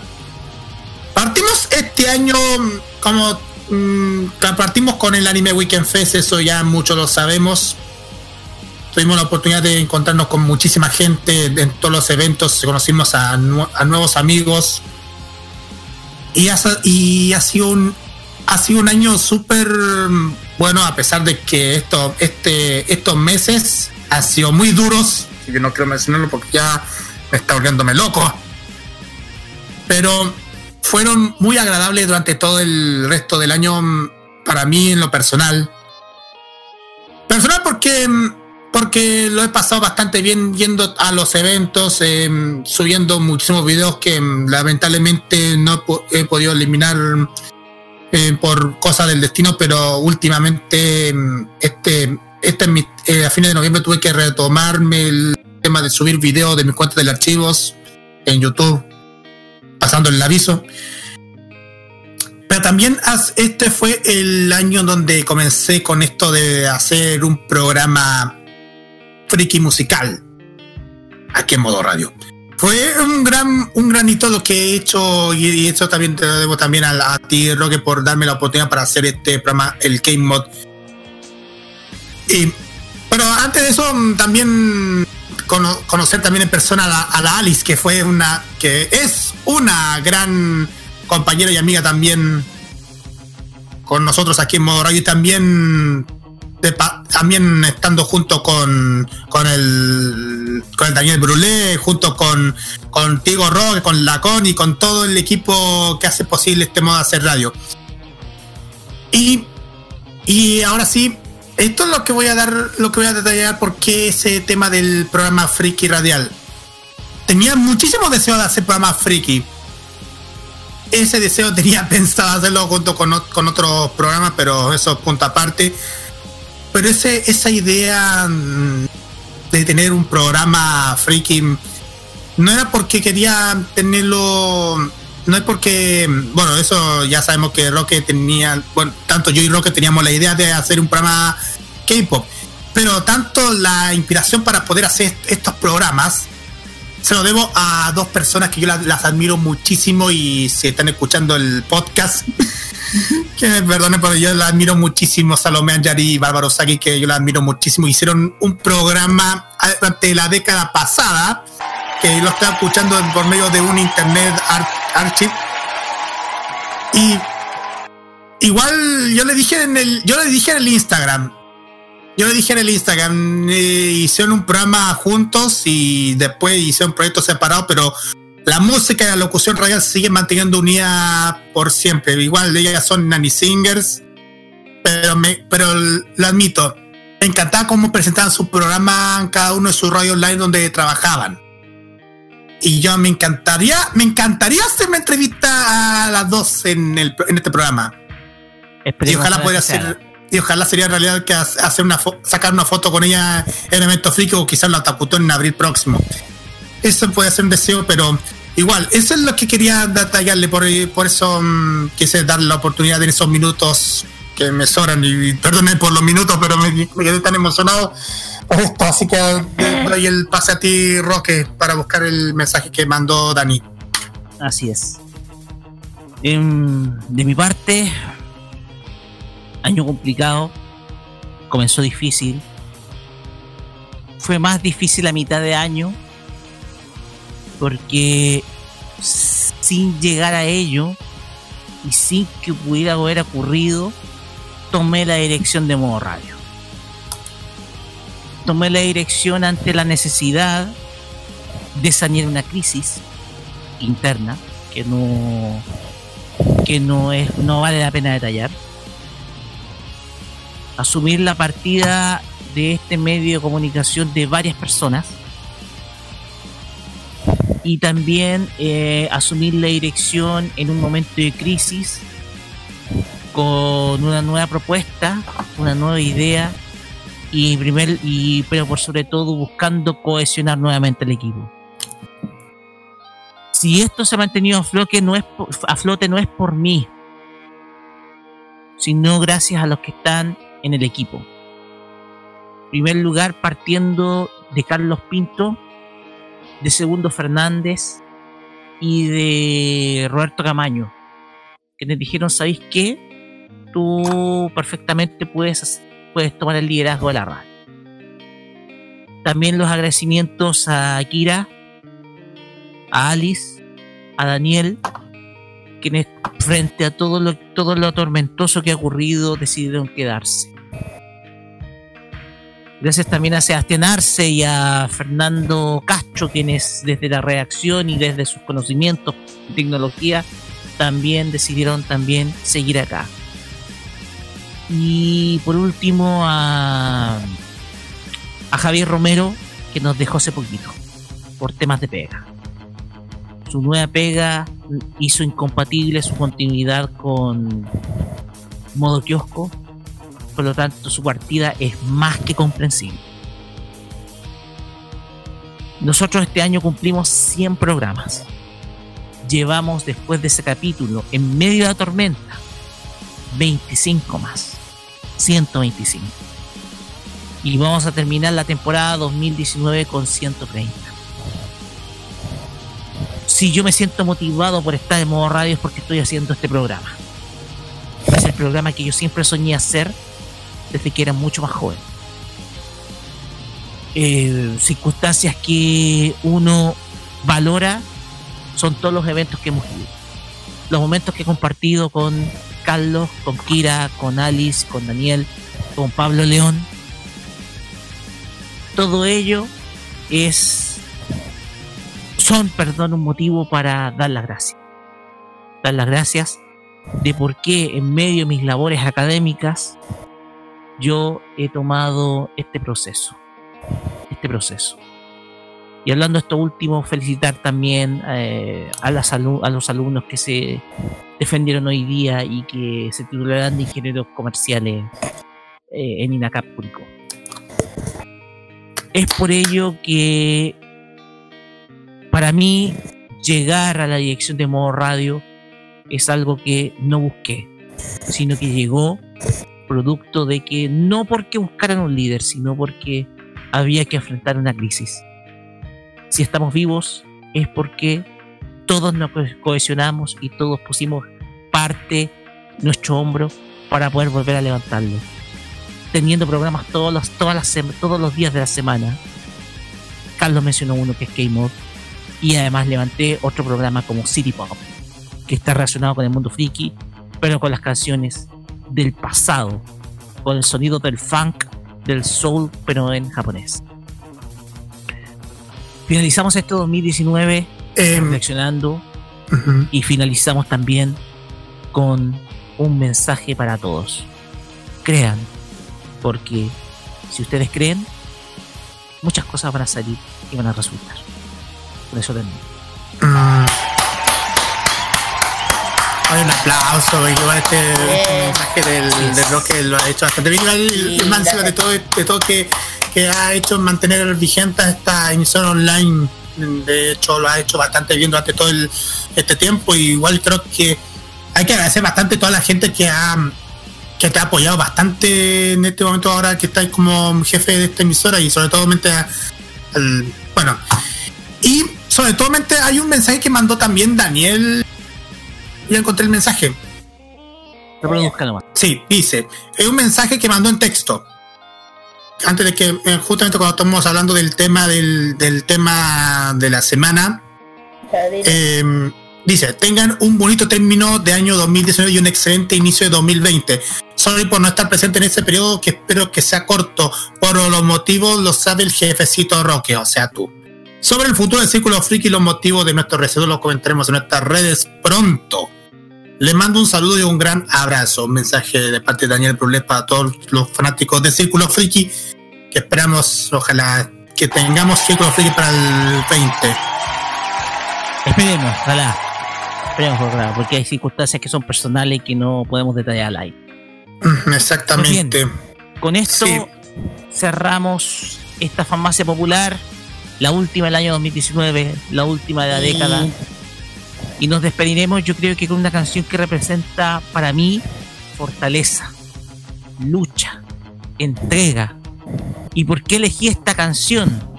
De Mika Kobayashi, quien va a estar en la próxima Anime Expo junto con Hiroyuki Sawano. Ah, verdad, verdad, verdad, verdad, verdad, ¿Por qué verdad. elegí la canción?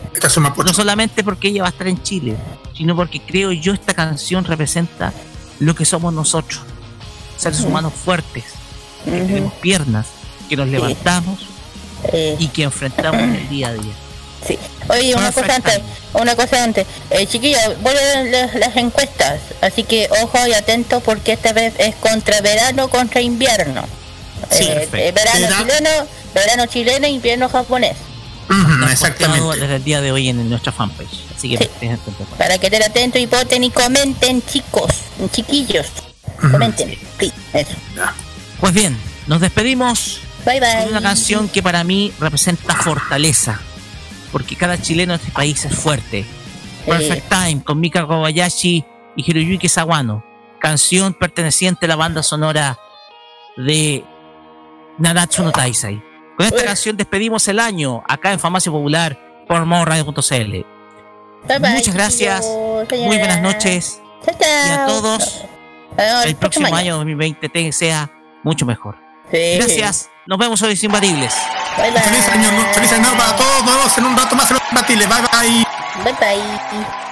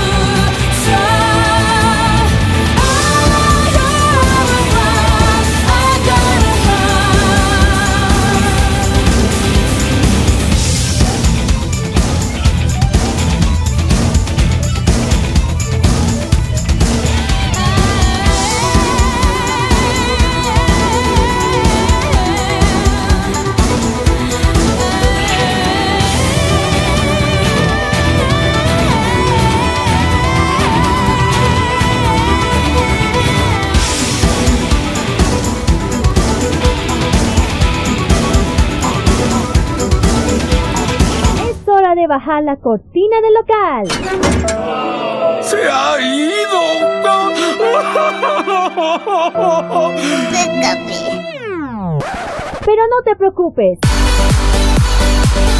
En siete días más, Kira, Carlos, Daniel y Roque volverán a atenderte con la mejor disposición y con los mejores remedios que te harán llevar en un instante a las tierras del oriente.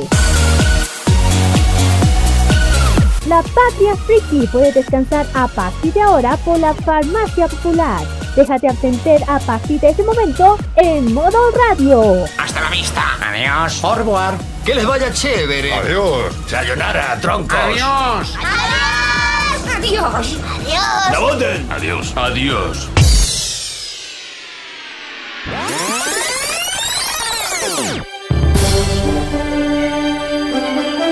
Quédate con nosotros, porque en unos minutos vienen los imbatibles en modo radio. El que se escuche fuerte, ¡aplauso!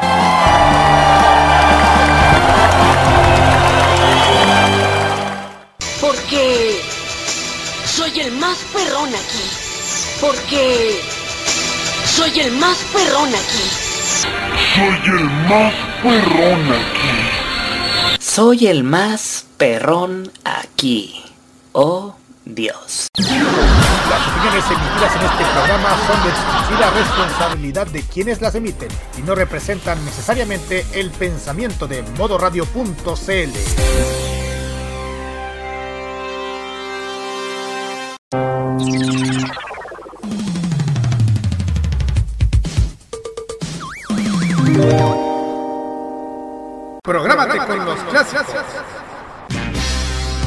Los miércoles desde las 21 hasta las 23 horas, hora chilena, encuéntrate con los grandes éxitos de la música que se han transformado en un clásico. Todas las semanas, Rocky Espinosa te lleva a un recorrido de 50 años de música y distintos estilos a través del clásico de los miércoles. Modo clásico. Prográmate con Modo Radio. Modo Radio, es, para ti.